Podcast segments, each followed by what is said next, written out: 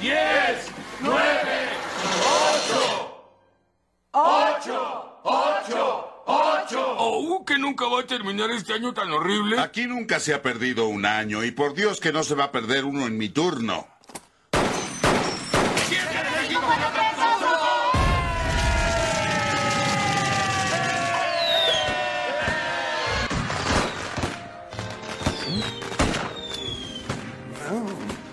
¡Carambilla! Primero de enero.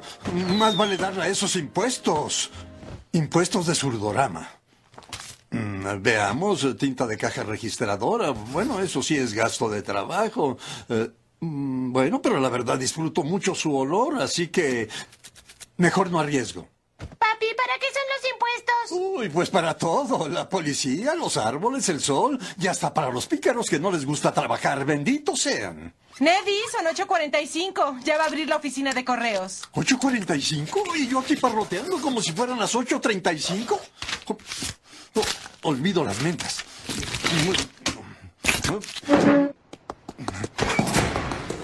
Y comenzamos con el episodio 158 del CC Podcast. Y estamos Joe Chapoy otra vez. es la calaca sola. y, Charlie anda perdido, pero vino. Y que tal, Origel. Y pues vamos a comenzar justamente este episodio. Primero, feliz año nuevo a todos, a todos los escuchas. Un saludo, un saludo a los que nos extrañaron. Ah, sí, es cierto. y a los que se aventaron los especiales ¿verdad? de la semana pasada en vivo. Eh. y ahora sí, pues vamos a empezar mandando saludos. Pues como saben, primero comentemos cómics cabrones, el mejor congal, ¿verdad que está por hablar de cómics? Sí, ese, ese, es un congal. Si no fuera por Ethel, sería un congal sin rumbo. Dale. Pero bien que los premiamos en ese congal. Y pues también igual a, a, todos los papus del congal, a, a Etzel, obviamente, el papu Etzel, a Quetzal, donde quiera que esté también. A, a, Charlie, Charlie anda perdido. No, es no lo expulsamos. anda, anda, perdido Charlie. La, Creo que está en la cueva todavía festejando. Ah, es que es que Charlie pensó que iba a ver rock, entonces fue y se perdió. Todavía no regreso, está esperando que abra el papu. Lo está También. esperando ya. Ándale, saludos a David también. que creo que David se iba a ir al rock, me dijo. pero, Saludos, pero ahora sí David. no nada, ¿no? Pues creo que nada más en las afueras, ¿no? Adentro sí va a haber algo. Si hay cosas adentro que es así, ¿no? O todo es afuera. No, sí hay una sección adentro, de, pero te cobran 5 o 6 pesos por entrar. Casi Sí. todo el movimiento es afuera. Y Ah, creo órale. que donde iba a haber bronca era con los de afuera. Sí, algo así, algo se estaban diciendo. Entonces, ¿quién sabe? Porque esos, ¿Quién sabe esos no pagan o qué. pues, no, no pagan impuestos. No Ah, pagan el, el, puesti- el, el puestito que les van a cobrar ahí, sus 10 pesos. Ándale, sí. Exacto. Bueno, también igual a toda la banda. Oye, Antonio Pérez, doble saludo, porque sabes que, que tú, que y, y, y Calaca. Ajá. Este, An- Antonio Pérez en el, en el live que grabamos la semana pasada cuando lo subí, nos, nos mandó un men- saludo en YouTube. Nos dijo saludos y luego el domingo que volvió a subir el, el mismo episodio, pero ya con el con la parte extra y con el comentemos manga, Eh, nos comenta, eh, ya van dos episodios que no me mandan saludos, no se dio cuenta que era el mismo. Ah, saludos, entonces, saludos. do- doble saludos al, al- Doble al saludo a, a Antonio Pérez, también quien más, Enrique Hurtado, ahí del grupo, también a nuestros amigos de YouTube, a Leonardo Navarro y Jonathan Reséndiz, que de ahí siempre están comentando, también que más, a, a Chinaski, a Don Armando de los Marvel Legends, saludos. También, quien más nos está faltando, que no se nos olvide. A todos los demás, ¿verdad? Que siempre se me olvida a alguien, pero ahí saludos a todos. Y que se hayan pasado eh, felices fiestas ahí con su familia. Pues en lo que llega Charlie vamos a hablar de cochino español, Calaca. A ver, ¿qué hay? Sí hay. Ya, yo pensé que ya, que hasta marzo salía todo. Pues Sí, hasta marzo, pero mira, ahorita, ahorita que regrese Quetzal, que se tuvo que salir un poquito, hablamos de los anuncios del live, porque pues estuvo el live, va, de Panini, el esperado live del 5 de enero, que, que esto sí lo voy a decir antes de que llegue, que regrese, que adivinamos lo del Civil War en Hardcore, Nadie se lo esperaba. ya ven Más que era un meme. De hecho, de hecho, de hecho sí llegaron a comentar gente, el, el meme se hizo real, va, ahí en el live de Panini, lo que pasa es que un día antes, porque estaban, estaban con la cuenta regresiva, no sé si te diste cuenta, Ah, Ahí sí, sí. estaban de, faltan cuatro días, faltan tres días. Y, y cuando faltaba un día puse el meme otra vez, va, y un chorro de gente le dio like. Y, y- y- y hubo gente que en el mismo video lo, lo miras ahí en la página de Panini y cuando anuncian el Civil War, hubo unos que dijeron, el meme se hizo real. o sea, que sí. le adivinamos que iban a sacar otra vez Civil War en hardcover, pero pues ya ves, o sea, de hecho ellos mismos dicen lo, lo mismo, de que tienen que haber títulos para la raza, ¿va? o sea, los que van empezando y todo. Pues, y porque saben que es lo que, que es el que se vende. Sí, pues que siempre hay Civil War, todos los eventos tienen que tener una copia y está chido porque Panini sí hace eso, hasta eso. Tiene eh, saldos, o sea, en su página en línea, ¿va? Para poder... Pero muy poquitos saldos porque ya, no- ya no tienen el Neonomicon y Providence. Ah, es cierto. Eh, ahorita Pues sí, justo, este, ya me estuve peleando ahí con la página Patini. ah, órale, va. Bueno, pues... Ya oye, est- estuve a punto de que me bañaran. Ya, ya, Órale. ya, le- ya les dije, vengo del CC Podcast para que nos odien más. Y mira, va llegando no, no los Charlie. mencioné. Charlie, ¿qué onda? ¿Qué onda? ¿Qué onda, mis estimados? Oye, ¿cómo ¿Qué? que los van a odiar más? ¿Por qué?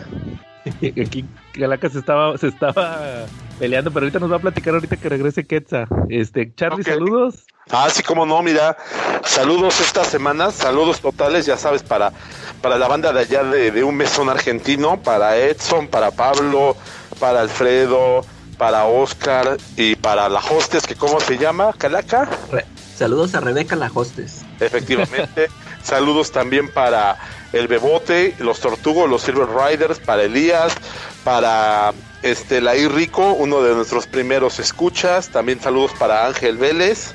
Eh, saludos aquí muy especiales para unos chicos que están trabajando. Saludos para Elmera, saludos para Rodrigo, saludos para eh, para Reyes, saludos para Tania, también saludos para Gabriel, Gabriel Ricardo, y saludos para Gersaín que están aquí en el Take It dando los mejores rollos que puedan existir. Saludos para todos mis escuchas de Malasia, ya saben, Team Charlie. Va, Charlie, ¿algún otro saludo? Sí, como no, para el mejor grupo para coleccionar Batman de México, que es Batman Collectors, del cual soy administrador. Y pues un saludo a todos los miembros que nos escuchan, ¿no? Y este, por favor, manden todas sus críticas, sus sugerencias, denle like a suscribirse, denos like y por favor síganos, ¿vale? Y tengan todas sus sugerencias a la mano para que nosotros las tomemos en cuenta. Oye, Charlie, también saludos, eh, me olvidaba, saludos a las vendedoras estas que dan agarrón de nalga, las que no se lavan las rodillas. Ándale. que, que de esa página va que sube, que ponen a decanes a- con los cómics, va. Exactamente. Bueno, oigan, fíjense que yo esta semana, el cochino español, pues estamos esperando a lo que se, se va a salir de Smash, ¿va? ¿Cómo, ¿Cómo vieron lo de Panini? Lo que anunció. ¿Qué les Ah, pareció? pues, sus- Afortunadamente, ya, como dirían los creyentes, a Dios gracias, van a traer nuevamente Civil War. Creo Ah, que sí, eso es lo es más que- relevante. ¿Qué, qué sentiste cuando adivinamos nosotros el meme? Sí, dije, ah, tenía que ser, no podía faltar. Órale. Sí, claro, tenía que venir un Civil War. Pues vamos a empezar de uno por uno. Primero anunciaron que van a sacar un one shot, un one shot de Marvel Alpha le pusieron, que son un contenido de cómics de Free Comic Book Day, de Spider-Man 2019 y de Avengers 2021. Ok. O sea, que es como que el lanzamiento, ¿va? O Sí. sea, como que son de las series que están, ¿no? De lo de Spider-Man y de lo de este tema de Avengers, ¿no? De lo de Judgment Day, ¿no? O algo así, ¿no? Es como que lo que está ahorita en esos Comic Book Days. Sí, exactamente. Fíjate que a mí me, me gustó mucho eh, algunas cosas de las que van a lanzar, otras no me voy a subir inmediatamente al tren. Por ejemplo, en el caso de Immortal Hulk, pues ya tengo algunos números que tenía anteriormente, entonces no le veo el caso a tenerlos de nuevo. Sí, como que se va a batallar un poquito con, con los primeros dos tomos. Pero ya después de esos, ahora sí se van a, a vender como pan caliente. Yo creo que uno de los grandes ausentes, pues fue uno de los grandes ausentes, pues fue Daredevil, ¿no? Sí, pero igual también creo que es importante mencionar que estos lanzamientos son nada más los primeros. Van a hacer más anuncios el próximo mes. Ok. Entonces, esto es como que la primera oleada, Charlie, todavía, así que no te espantes. Oye, Muy pues bien, fíjate bien. que anunciaron, anunciaron en Grapa Amazing Spider-Man, el de la, la serie que sigue después de Beyond, la que está ahorita en Estados Unidos. La van a sacar en Grapa, Charlie, mensual. En, en Grapa doble va a ser un flickbook, va a traer ese y va a traer el de Edge of the Spider-Verse. Ajá. Entonces vamos, vamos a tener unas páginas perdidas de Spider-Man en México, porque por ejemplo, en el de Beyond, eh, la última imagen que tuvimos de Mary Jane fue enfrentándose a la Goblin Queen, ¿no? Ajá. Entonces, entonces ya como que va a quedar en qué pasó ahí, ¿no? Luego de ahí, pues, Pues vimos a Powder, que también como que quedó en suspenso su historia. Sí, fíjate que, que lo que dijeron fue que que ellos van a sacar en grapa Spider-Man, la serie que sigue, el siguiente volumen, este que está ahorita, que dibuja Romita Jr. con sus patas chuecas, pero que sí van a sacar el último tomo de, de Beyond. Eso, eso se me hizo chido que terminen Beyond porque pues todos se van a quedar con el, con el último tomo que no salió. Eso ya es un solo tomo lo que faltó de Beyond, ya con la conclusión de la historia. Entonces dicen que ya más adelante sí lo van a sacar, eso sí lo, lo confirmaron. ¿Cómo ves? Muy bien. Eso está muy bien, ¿eh? Oye, y los grandes ausentes, los cuatro fantásticos, ¿no? De este primer la oleada, ¿no? Sí, pero pues te digo, es que ya la siguiente, la siguiente oleada, que es el siguiente mes, pues a lo mejor ahí puede venir algo. De hecho, De sí hecho- dijeron, de hecho dijeron que no le van a seguir con lo de Dan Slot, lo, lo que se, esto de, de Galactus, ¿te acuerdas? Que el Doctor Doom le robaba sus poderes o algo así, es donde se quedó. Sí, exacto. Entonces, que eso no le van a seguir. Eso, eso ahí, ellos, ellos si, si, si van a poner los cuatro fantásticos, va a ser la, la serie nueva, una que está ahorita en Estados Unidos. Ok. Que de hecho trae Oye. portadas de Alex Ross. ¿Y viste lo que le contestó el community manager a los fans que estaban exigiendo el día de hoy en la publicación de Panini este a los cuatro fantásticos? ¿Qué, qué, qué le pusieron? Ah, pues les pusieron, les pusieron que a todos los que buscan Fantastic Four o Cuatro Fantásticos, que pues ahí tienen un tomo que no se ha terminado de vender, que por favor lo compren. Que hubieran aprovechado el Ah, descuento, de ¿no? 500 pesos. Oye, sí. Sí, les, les pu- le Sí, puso el community el- manager que aprovecharan el descuento, ¿no? Que, tu, que tuvieron la semana pasada, ¿no? Hasta luego. Y de hecho les dije, de hecho, fíjate que en el mismo video que esta, no sé si tú lo viste también, que decían, decía la chava esta, de que no, este, pues tomo este de Alex Ross, va, el de 500 pesos. Sí. Entonces, No, este, no, no vi el video, ya pero me con enteré ya ustedes. estamos- sí. Ah. Sí, fíjate que sí dijeron que eso. Pero fíjate, si quieres ahorita llegamos a todo eso. Ahorita al último mencionamos los acontecimientos ya de otros títulos. Luego también Avengers, Charlie, en, en grapa. Van a publicar la serie normal, donde se quedó Smash, me parece. Es el 58. Y luego también el Avengers Forever, volumen 2, que es el que está saliendo ahorita. Sí, no, que acaba de terminar, creo que en Estados Unidos. Este también. Lo que no han dicho es el precio, ¿verdad? De las grapas, que deberán No, andar por los 100 no hay. pesotes, ¿no? Sí, pues probablemente, porque son 56 páginas. O sea, puede decir precios ahorita no hay. Nadie sabe y nadie supo. Oye, pero es una quimielita, ¿no? Que ahorita los cuatro, más o menos, digamos, el precio, ¿no? Y ahí vemos quién se acerca más. ¿Qué te parece? Pues sí. Luego. Charlie, pues de ahí pasamos, de ahí pasamos a los TPBs, Charlie. Fíjate que este yo creo que fue el, el anuncio más polémico, a ver qué opinan ustedes. Dijeron, sí, vamos a, publicar X-Men, pero lo vamos a publicar en tomo. Y yo dije, ah, qué chido, tomos de X-Men, ¿va? Y nada, Sí. que son armados por ellos, o sea, el primero son dos números de X-Men, uno de Marauders y uno de X-Force, todo lo de Hickman. Y, y luego el segundo es uno de X-Men, el X-Men 3, dos de, dos, tres de Marauders y dos de X-Force. ¿Cómo ven? Sí. ¿Qué, qué les parece eso, eso a ustedes? Pues es que estamos acostumbrados a tener los trade paperbacks o los compilados por títulos, ¿no? Eh, salvo Sí. que sea un evento completo, este que es donde ahí sí llegan a meter el orden de, de varios títulos de los acontecimientos, pues va en orden. Pero en este caso sí, ellos están haciendo los compilados y creo que puede ser un poco revuelto. No sé si estén siguiendo el orden en el que los ponía Hickman. ¿Se acuerdan que Hickman ponía el orden siempre en sus cómics, no? Y, e indicaba cómo iba la secuencia de la narración.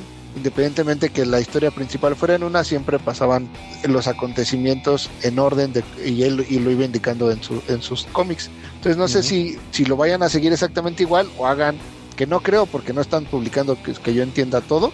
Este, No.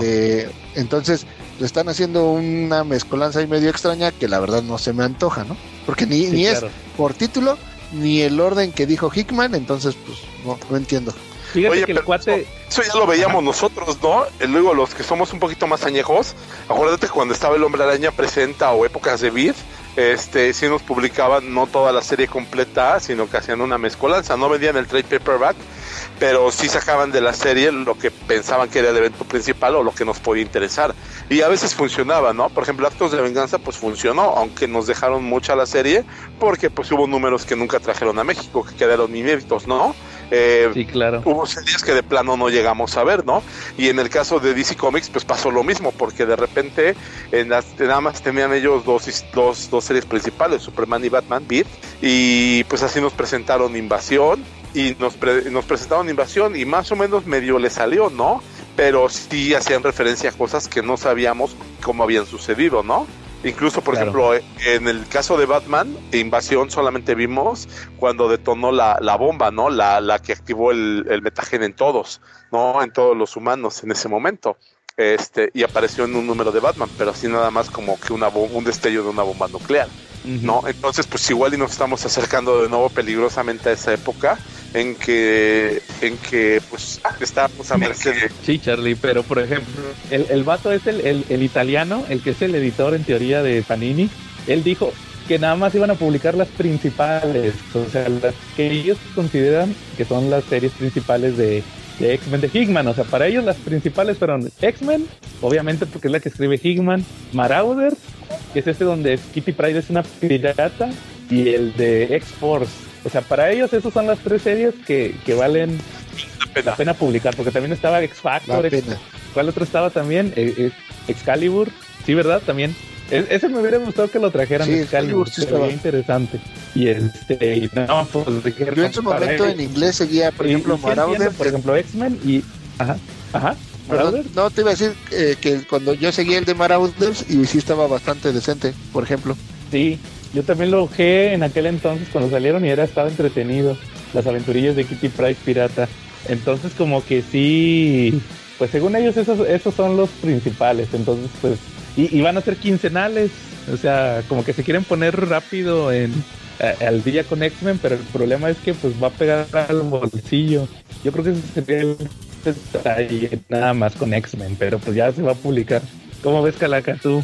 Oye, pero ¿y eso de X-Men, eso ya lo había publicado Televisa o, o, o lo Sí. está, o está empezando desde donde se quedó? Sí, los está, los está publicando desde que empezó el. Eh, o sea, es otra vez, el, por ejemplo, el primer tomo, es que tú no estabas ahorita, el primer tomo de X-Men de Hickman 1 y 2, Marauders 1 y X-Force 1. O sea, va a ser, va a ser el más o segundo menos- tomo que va a salir. Te- Televisa lo sacaba en, en los tomos de Down of X, ¿no? De que eran puros números uno Sí, y luego que traía- números dos. Sí, sí, sí, exacto. Y acá ellos nada más van a publicar tres, van a pu- publicar sus, sus tomos armados, que nada más van a traer X-Men, Marauders y X-Force. Sí, no van a sacar todos los títulos, ¿verdad?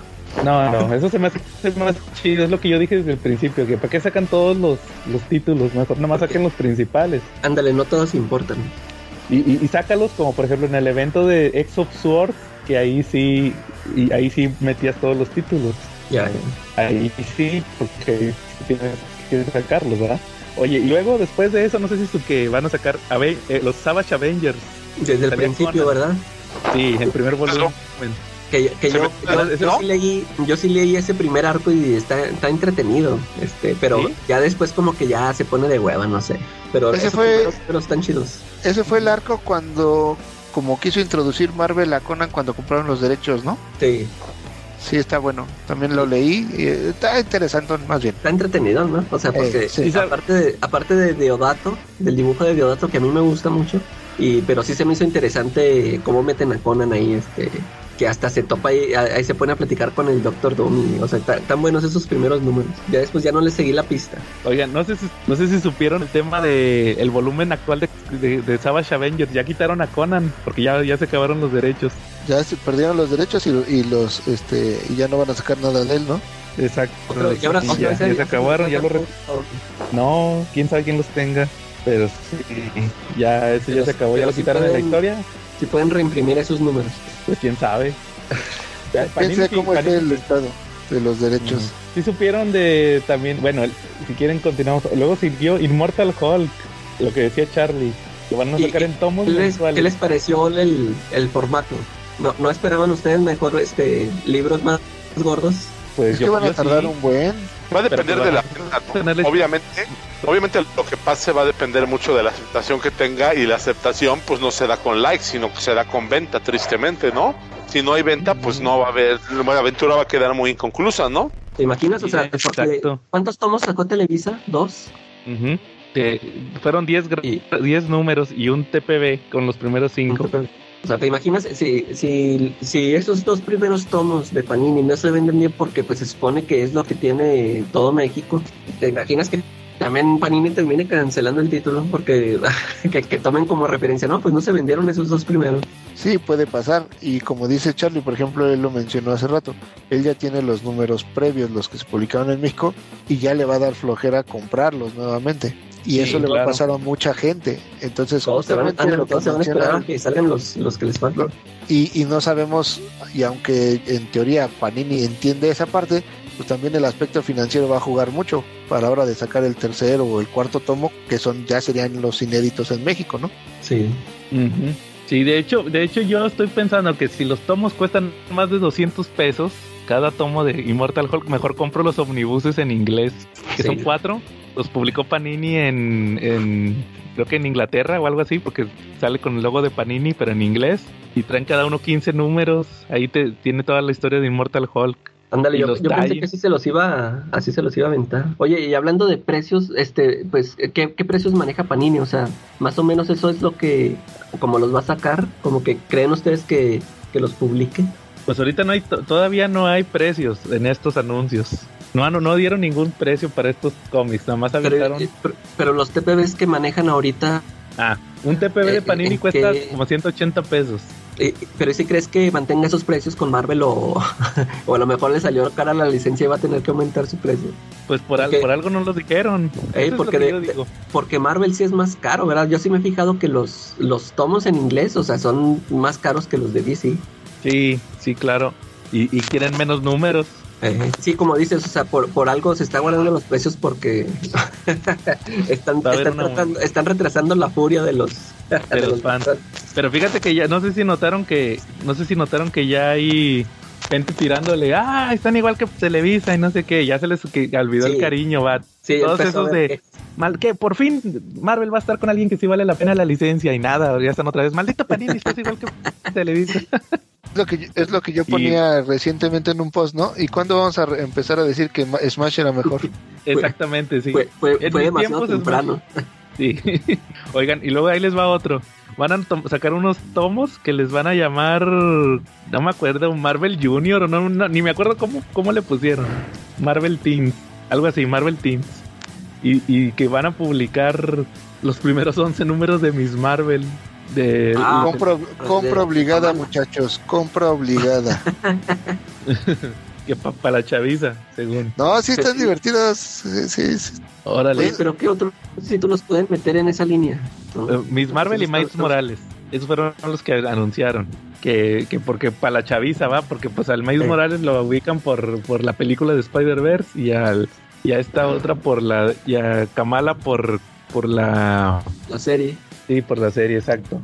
Pero ya fue todo lo que lo anunciaron. Lue- Luego también un hardcover, fíjate, de Spider-Man, La sombra de la araña, Spider's Shadow. Yo nunca lo leí, ¿ustedes lo leyeron? No, es de, es de Chip, No. Chip Zdarsky. Pero no, no sé ni qué onda con ese Es que era como un What If, creo. Fue una miniserie en What If. Ah, órale. Es, es lo único que supe. Y pues obviamente el, el, el hardcover de Civil War, que lo adivinamos, ya, ya nos habían avisado de la exclusiva. Na- nadie se esperaba un- en hardcover. A lo mejor decía, no, pues otro tomito, un TPB. Un TPB económico. Ándale, nada. Y pues Calaca, el anuncio estelar, el, el tomo de del Amazing de McFarlane. Sí, esa es la gran sorpresa, pero pero si, si lo van a sacar a 1800, no, no. es el Pues precio que, que tiene en inglés. Eso cuestan los de los de Star Wars, estos que sacan. Sí. Y ya anunciaron otro del primer volumen de Darth Vader que sacó Marvel hace unos años. Ya también ya lo anunciaron. Quién sabe cómo se les ¿Cómo ven? Y Sí. es que ese sí es un. O sea, sí es un muy buen run, es el de McFarlane con David Michelini, ¿no? Sí. Sí, exacto. Ese está muy bueno. Pero sí es un. La verdad es que los omnibuses no son nada baratos. Entonces también lo que tengo de la tremenda duda es cuánto se les vendió, por ejemplo, del Darth Vader, que también era un muy buen run. El, que- el de los 24 números que sacaron el omnibus hace como un año, ¿no? Este, Pues- me, me- me encantaría saber cuánto se vendió porque yo no Pues- conozco mucha gente que lo tenga. Pues en, en, la, Exacto. en la pelea que tuve con la página Panini, según me dijeron que que está por agotarse ese ómnibus. Pues también depende de cuántos habrán sacado. Sí, yo, yo les dije, no, pues si nada más sacaron 100, si nada más sacaron 100 cop- este, una ti- un tiraje de 100 copias, pues, pues órale, chido. Ándale, pues sí. Y pues esos fueron prácticamente los anuncios que sacaron de Panini. ¿Cómo vieron? ¿Qué les Pues a, mí, a mí nada más me a mí nada más me sorprendió el de Amazing, pero todavía estoy con mis dudas de saber el precio porque si, si va a salir en lo mismo que el del de inglés, pues mejor compro el americano. O más caros, quién sabe. Ándale. Yo creo que yo creo que intentaron irse por la segura, o sea, reforzando eh, los X-Men, Spider-Man, por el run eh, de Immortal Hulk que tiene muy buenas críticas, eh, como que trataron de irse por lo seguro y, y no, no sacaron nada tan nuevo, ¿no? Lo de Kamala, pero porque se están a- este, beneficiando por la serie en teoría o están apostándole a que le va a ir bien con la nueva película de Marvels. Este, pero en ah, sí, realidad es cierto. pero en realidad no están apostando a nada nuevo, ¿no? Esa es la parte, como que le están yendo a lo seguro solamente ahorita. Sí, pues habrá que esperar también la segunda oleada de anuncios allá por el mes de... En un mes dijeron que van a sacar otra oleada para abril. Y ahí pues vamos, es lo que le decía yo ahorita aquí a Charlie, que pues falta que anuncien, que anuncien Daredevil, que anuncien... Ándale, no, no anunciaron nada de Daredevil, ¿verdad? Sí, que anuncien Thor, que de hecho de Thor dijeron Hulk. Fíjate, eso fue lo interesante, lo que lo- no sé si escucharon lo que les dije de que Beyond dijeron que van a terminar Beyond, van a sacar el último tomo que no, no alcanzó a sacar Televisa, que terminando Hulk de Immortal Hulk que se van a tardar un año en sacar los 12 números, van a publicar el este de el, el de Donny Cates y que del de Donny Cates está relacionado con Thor, o sea que ya también dieron a entender que van a sacar el Thor este que se quedó inconcluso, el de El de el de Donny Donny Cates. Cates que sacó Oye, tomos yo- yo- acabo de ver que ya lo cancelaron en, en Estados Unidos es- ese título, Neta, no sabía. el de Hulk. El- ah, el de Hulk. Yo pensé que el de Thor. Sí, no, el de, de Hulk, de, de Donny Cates y, Ah. y era que con Ryan Otley, ¿no? Ryan Otley, sí. Y pero creo que lo más... Ah, te, te iba a decir que nada más, que yo creo que la parte más relevante en cuanto a ventas de Hulk fue cuando tuvo el crossover con Thor, justamente. Sí, exacto. No sabía que ya lo habían cancelado, entonces no pegaría. Sí, o quién sabe si, si lo hubiera planeado. Sí, creo que fueron como 13 números, algo así. Sí, el, el Thor ese sí estaba bien planeado porque desde el principio andaba sacando ahí cosas de como que iba para largo con, con Thor, este de Donny Cates. Pues sí, ahí, así estuvieron los anuncios, como vieron. Estuvo, estuvo chido, ¿no? Pues habrá que esperar al final, o sea, estamos todavía muy... Apenas, apenas estamos empezando el año. Sí, yo creo Sí. que otro Sí. aporte a- que tenemos que considerar, que ya lo hemos dicho varias veces, es, ok, habrá que ver cuando ya esté publicado los precios, ¿no? Sí, esa es la, incógnita de que todos están pensando. Porque ¿Cuánto- no son nada baratos, ¿no? Exacto, sí, no, no. Y te- lo que decíamos ahorita, o sea, le decía aquí Calaca, que a lo mejor qué tal si la licencia le salió más cara, porque por algo Panini, digo, por algo, acuérdate que se filtró que Televisa no la quiso renovar porque se la ofrecieron a un precio. Entonces, quién Pues, sabe eh. cuánto cuánto les vaya a salir el tomo, entonces habrá que esperar, o sea, esa es la incógnita hasta hasta hasta marzo vamos a saber si valió la pena o no. Fíjate, y de- déjenme les comento de que la, la pelea que tuve con la página Panini es que A ver. ya no sé si vieron un, bueno, el Charlie sí lo vio, ahí ve que comentó. Sacaron un post donde donde Panini decía, pues nos están pide y pide eh, los Fantastic Four, el ómnibus de Fantastic Four de John Byrne. Y dice, pero pues por- a- ahorita tenemos a la venta el Fantastic Four de Alex Ross, pues compren, cómprenos ese. O sea, no, están diciendo que pues están pide y pide Fantastic Four y ahí está ese, cómprenlo. O sea, y, y a mí me, yo ya tiene rato este, pensando que como que ese tomo no se les ha vendido bien por lo caro, ¿no? O sea, creo que está Exacto. 500 pesos y son 80 páginas, algo así. Y yo ya tengo rato viendo en la página de Panini, o sea, que lo están promociona y promociona diciendo que no, que, que ya vieron esta belleza y que no sé qué, y que, y que vale la pena el precio, o sea, lo justifican mucho el precio. Y, y, pues hicieron este post, y no sé si se han fijado, siempre en, en la página el, el cuate que siempre responde, como que, como que quiere agarrar a la carrilla a los, a los que les empiezan a tirar. Y este. Sí. ¿Verdad? Y por ejemplo, ahí el Charlie le- les puso de que no, es que sí queremos Fantastic Four, pero más barato y que no sé qué. Sí, aquí lo estoy viendo.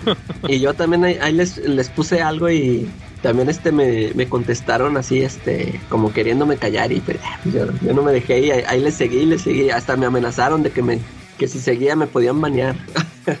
y este, Ah. Pero sí. por eso este, no nos por eso no nos dan promoción, Calaca. no, pero no les dije que vengo de ahí, de aquí. No, pero saben, nos tienen bien ubicados seguramente por eso. Los que siempre, los que siempre van y nos ponen los videos y no les queremos dar promoción. En cambio a los otros podcasts sí les damos promoción y ponemos sus videos. sí, Y, Y y sí, con mayor este- razón les voy a seguir poniendo los videos. sí, sí, ahí pónselo. Y yo, y, y yo sí tengo esa, este, ese pensamiento de que sí están batallando para sacar el, ese Fantastic Four de Alex Ross y, y yo les comentaba, pues imagínense si están batallando con ese a ver los ómnibus, a ver cómo se les tardan en, en moverse. ¿no? Pero pues ya, ya veremos hasta que hasta que saquen los, los precios, a ver cómo les va. O sea, ah, pues sí, habrá que esperar entonces. A ver, a ver, o sea, ya en dos meses vamos a saber si Panini sigue siendo el tío Panini o maldito Panini, estábamos mejor con Smash. Eh, a va- van a pedir que regresen. Quería preguntarles, este, vi en Sanborns, pero no estoy seguro si era de Panini, eh, el- la colección de Spawn Batman de los números clásicos, no el que salió apenas, sino un compilado en pasta dura, este, con los números previos. Pero no, no, no recuerdo si es de Panini. Es de Smash, ¿no? Sí, el de, de- de Classic Collection es de Smash. Sí, es el que tienes tú. Ah, ¿no? Sí, salió, aquí en, espa- en español salió la misma semana que el Batman Spawn. sí, sí, sí, ok. Que yo, que, que yo no vi, fíjate, yo ayer vi al, fui al Sambor y no vi el Batman Spawn. Ah, ¿no? No, de hecho era lo que les iba a comentar. Yo compré en, en Cochino Español, acabo de leer el de Cape Carson. ¿Cómo, cómo se llama Cape Carson? Que- ¿Qué dice? sí, Eh, tiene un ojo cibernético. tiene un ojo cibernético. Sí, a Cybernetic Eye, Java Cybernetic Eye. Este lo, lo- lo leí en cochino español. Y, y, y ese ahí estaba, y el Spawn no, Batman Spawn no, el, el nuevo. Ya se agotó. Yo, Yo de creo hecho, que sí. Sí, yo lo vi ayer en ayer fui en tienda, a tienda Sanborns y tenían, ah, pero la de Plaza Carso acá en el DF y tenían un chorro de, de números, pero la verdad se me hizo carísimo para el, la cantidad de ¿Cuánto, ajá, ¿cuánto cuesta? Estaba, pues no me acuerdo si 400, la, la ando buscando. Pero ese es el Classic Collection. O sea, ese, ese es el hardcover, el de 400 es el hardcover que trae que trae los dos crossovers anteriores. A lo mejor andas un poquito confundido porque también tiene portada de Greg Capullo. Ajá, sí. El, el, el, el crossover, el número 3, el nuevo, es un pasta blanda. Cuesta como Sí. 70 pesos, creo. Ah, sí. No, es que ese Sí. yo lo compré en inglés. En inglés, yo también lo compré en inglés. Ok. Entonces, Oye, yo- eh, ¿y, y el Classic Collection a cuánto? ¿Te salió a lo mismo a 400? sí, fíjate que me salió casi lo mismo que, que, el, que en español. O sea, ya, ya están los precios este igual. Ya están caros, sí. Sí. Es como, es como lo que platicábamos en el live de la semana pasada, que el de Hellblazer creo que sale que va a salir con- a 500 pesos. Sí, o sea, ya, ya están bien caros. Y ya. y pues, son bien poquitas hojas, ¿no? Sí, creo que trae como ocho números. El, el que va a salir de Hellblazer de Jamie Delano. Van a ser como ocho números nada más. No, pero incluso el Batman Spawn del que estamos platicando, el Classic Collection, el que es de pasta Ajá. dura, trae, son dos números, ¿no? Sí, Sí, nada deben de más. ser como 100 páginas, ¿no? Siento. Algo así, sí. De a Está 400 delgadito. pesotes y se me hizo un chorro de lana. Ajá. Exacto, sí, pues sí. Oye, y ya vieron que ya, o sea, que ya van a sacar también la edición en blanco y negro. Ah, Sí. sí. Que sin diálogos y no sé qué dijo, dijo McFarland. Eh, Y segunda impresión la acaba de anunciar ahorita para febrero. sí. Nomás les va a cambiar el fondo, el color del fondo. De las, de las letras, ¿no? Pues la verdad Sí. es que la historia está bien chafita y lo único que vale son los dibujos, entonces. Yo no entendí nada. sí, va muy bien. Oigan, fíjense que en Cochino Español, el, el único cómic que leí, leí varios, pero yo creo que lo único que vale la pena mencionar fue ese de Cape Carson. Java Cibernética. Y yo no, yo no conocía a Cape Carson, yo pensé que era un personaje nuevo y resulta que es uno viejo. De esos No, no, no. olvidados. sí. No es- Es un o sea, no es de explorador. Patrol, no es de Doom Patrol ese cuate. No, es un, es un explorador, así como de esos que me, como los Challengers. Ah, ok. Fíjate, yo pensaba que era del, del mismo rollo este que estaban escribiendo este, el Gerard Way. Sí, sí, de hecho lo escribí, es- este, este lo revivió, justo- de hecho, fíjate, en el tomo que compré, trae los primeros seis números. Ese lo publicaban en la antología Vértigo, ¿no, Quetzal? Ese, este Cape Carson venía. Sí, sí, sí. Entonces, haz de cuenta que el, el- el primer volumen fueron se- 12 números de Cape Carson. Y la historia, haz de cuenta que en el tomo que yo tengo viene un epílogo de Gerard Way. Y ahí él menciona, dice, cuando me metí a DC, me- me- que me ofrecieron Young Animal, el primer título que pensé fue de un patrón. Y después me, me dijeron que pensara en otro y se me ocurrió este de Cape Carson, que su- supuestamente le prestaron la guía de DC y vio todos los personajes y dijo, este no lo conozco, este, este mero. Y se le ocurrió la idea de, de esta historia. Y, de cuenta que el chiste es que él es coescritor o, o dio el plot, Gerard Way, pero le escribe un tal John Rivera, Jonathan Jonathan, Rivera. Jonathan Rivera, sí. Y lo, y lo dibuja Calaca, ¿sí sabes quién lo dibuja, va? El Michael Amo- Avon. Ah, el de. Powers, ¿ah? El de Power, sí, de, de volada me di cuenta por el estilo. Dije, este güey se me hace conocido, se me hace que es el de Powers, ya lo vi, sí, y sí era. La historia está interesante, fíjate que Que es tú que pues ya la leíste, va ahí en, el, en la antología de Charlie también, ahí compré esa misma Sí, antología. viene a partir del número 9 en la antología. Ah, neta, yo pensé que desde el principio. No, no, no, Entonces- no, o sea, en el número 9 este, meten el número 1 de Cape Carson, pero me refiero al número 9 de la antología. Entonces no la publicaron completa. Yo pensaba que la habían metido No. desde el número uno. No, no, no, Entonces, justo nomás- aquí estoy revisando los tomos y en el, en el número 8 salía Trillium. Cuando acaba Trillium en Ah. el número 8 empiezan a partir del 9 con Cape Carson. Ah, ok. Entonces, si ya si es cierto que ya las antologías ya valieron, entonces aquí tenemos el cierre de la historia. Correcto. Aquí, porque aquí son seis. Bueno, de hecho no es el, el cierre, porque son 12 números. Aquí ya publicaron el primer tomo, seis. Fíjate que la historia Calaca se trata de que es este explorador y te dan. Haz cuenta que sí. Como que te dan válido todo lo que él vivió en los cómics clásicos. Que Cape Carson era un explorador así como que de el típico explorador del, del centro de la Tierra. Y, y a cada rato está presumiendo que él conoció a Superman. Y, y ahorita ya está grande, o sea, ya pasaron como 10, 20, no, como unos 15 años o 20 años desde que, de que empezó sus aventuras. Acaba de fallecer su esposa y luego resulta que tiene una hija que ya es universitaria. Y luego de repente llegan unos, llega uno así de, a su casa llega uno de así del centro de la tierra, de una tribu. La clásica tribu del centro de la tierra, así como que, que, que, que Carson, ayúdanos y no sé qué. Entonces ahí va a investigar un misterio él y resulta que se da cuenta que, que tiene que regresar a esta civilización y, y- y te dan un, un giro ahí en la historia, en el número 2, que resulta que, que- que la esposa que se le murió, su esposa, era en realidad la princesa de una de estas civilizaciones. Entonces ellos, ella se fue con él, tuvieron la hija y la anda buscando ahí una organización porque quieren liberar algo ahí en el centro de la Tierra también y ocupan un, un heredero, va, porque típico que la realeza, nada más la realeza tiene acceso a ciertos secretos, entonces ocupan una persona de, de la realeza y quieren a la chavita, entonces este vato pues arma, ah, se, se tiene que aventar esta aventura, va, aunque ya está, ya está así como medio retirado y todo eso. Entonces ya tiene que ir a rescatar a la chava y tiene que ir a buscar esta civilización y todo eso. Este me hizo divertido, fíjate, hasta eso, esos seis números. No, no termina la historia porque este primer volumen, la primera historia, son 12 números. Entonces se quedó a la mera mitad, pero sí tiene su, su- cierre así como que de arco, ¿va? Pero como que ahí- ahí mismo te dicen, ¿sabes qué? Falta todavía en otros seis números. Sí, sí, se me hizo bien chido, sí me, sí me gustó. Sí, sí se lo recomiendo igual si no lo han leído. Y como en el dibujo de este vato, el de, el de Powers.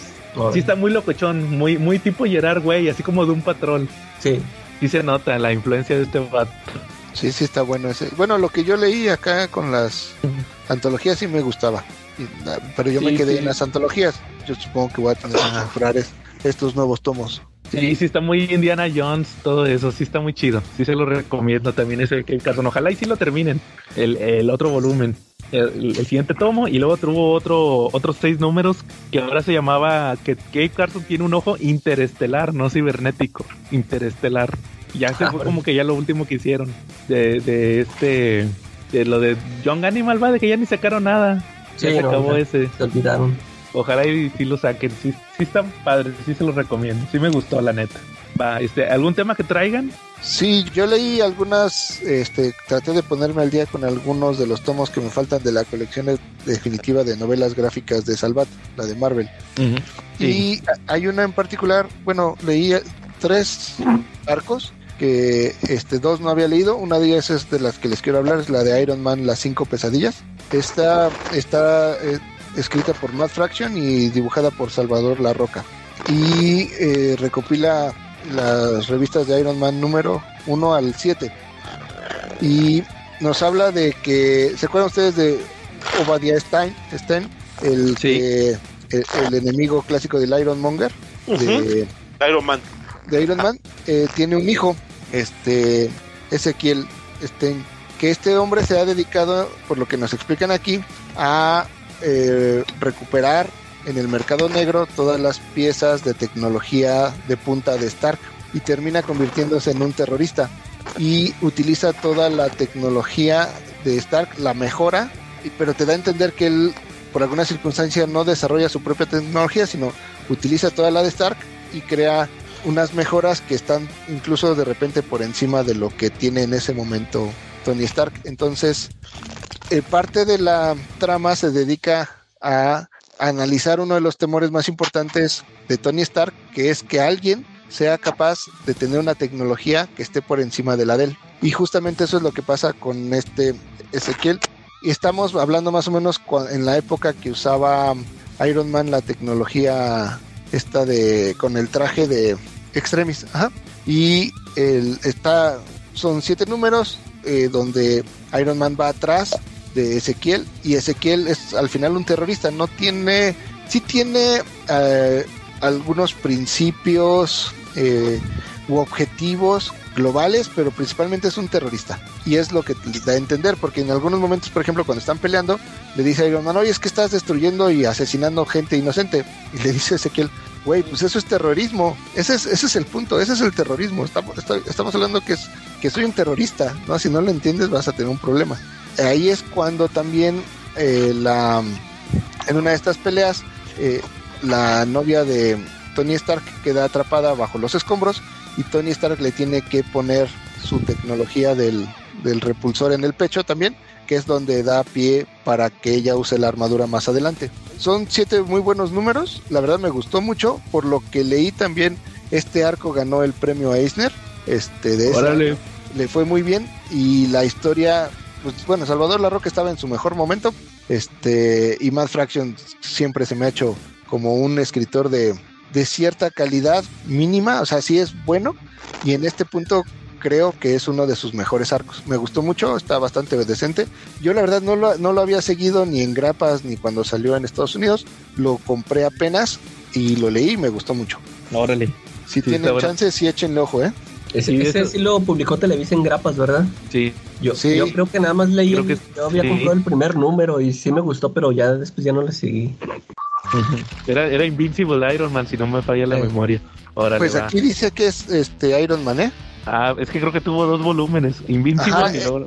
Es que el de Invincible no es el de Doctor Doom, cuando utiliza la no, ese era, ese era ¿cómo? Infamous. Ah, Infamous, sí. Infamous. No, esta serie es la de Iron Man nada más. Ah, órale. Pero muy bueno, ¿eh? ¿Tú, Calaca, algún tema que traigas esta semana? ¿Películas? Fíjate que vi, unas películas. Este. Uh, vi eh, la de Bullet Train, esta con Brad Pitt.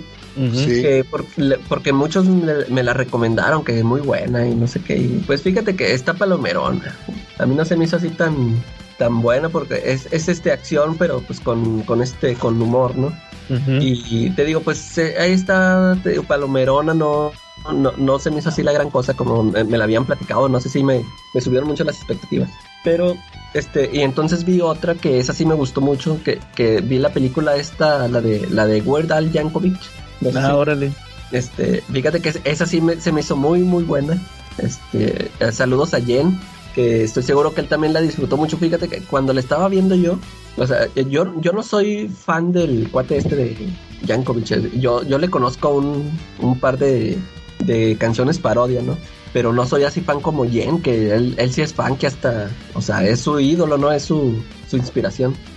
Y, y, yo disfruté mucho la película. Yo, yo, mientras la estaba viendo, yo me acordaba mucho de Jen porque yo sí pensaba, dije, ah, o sea, si yo la disfruté, este cuate la debe haber disfrutado más.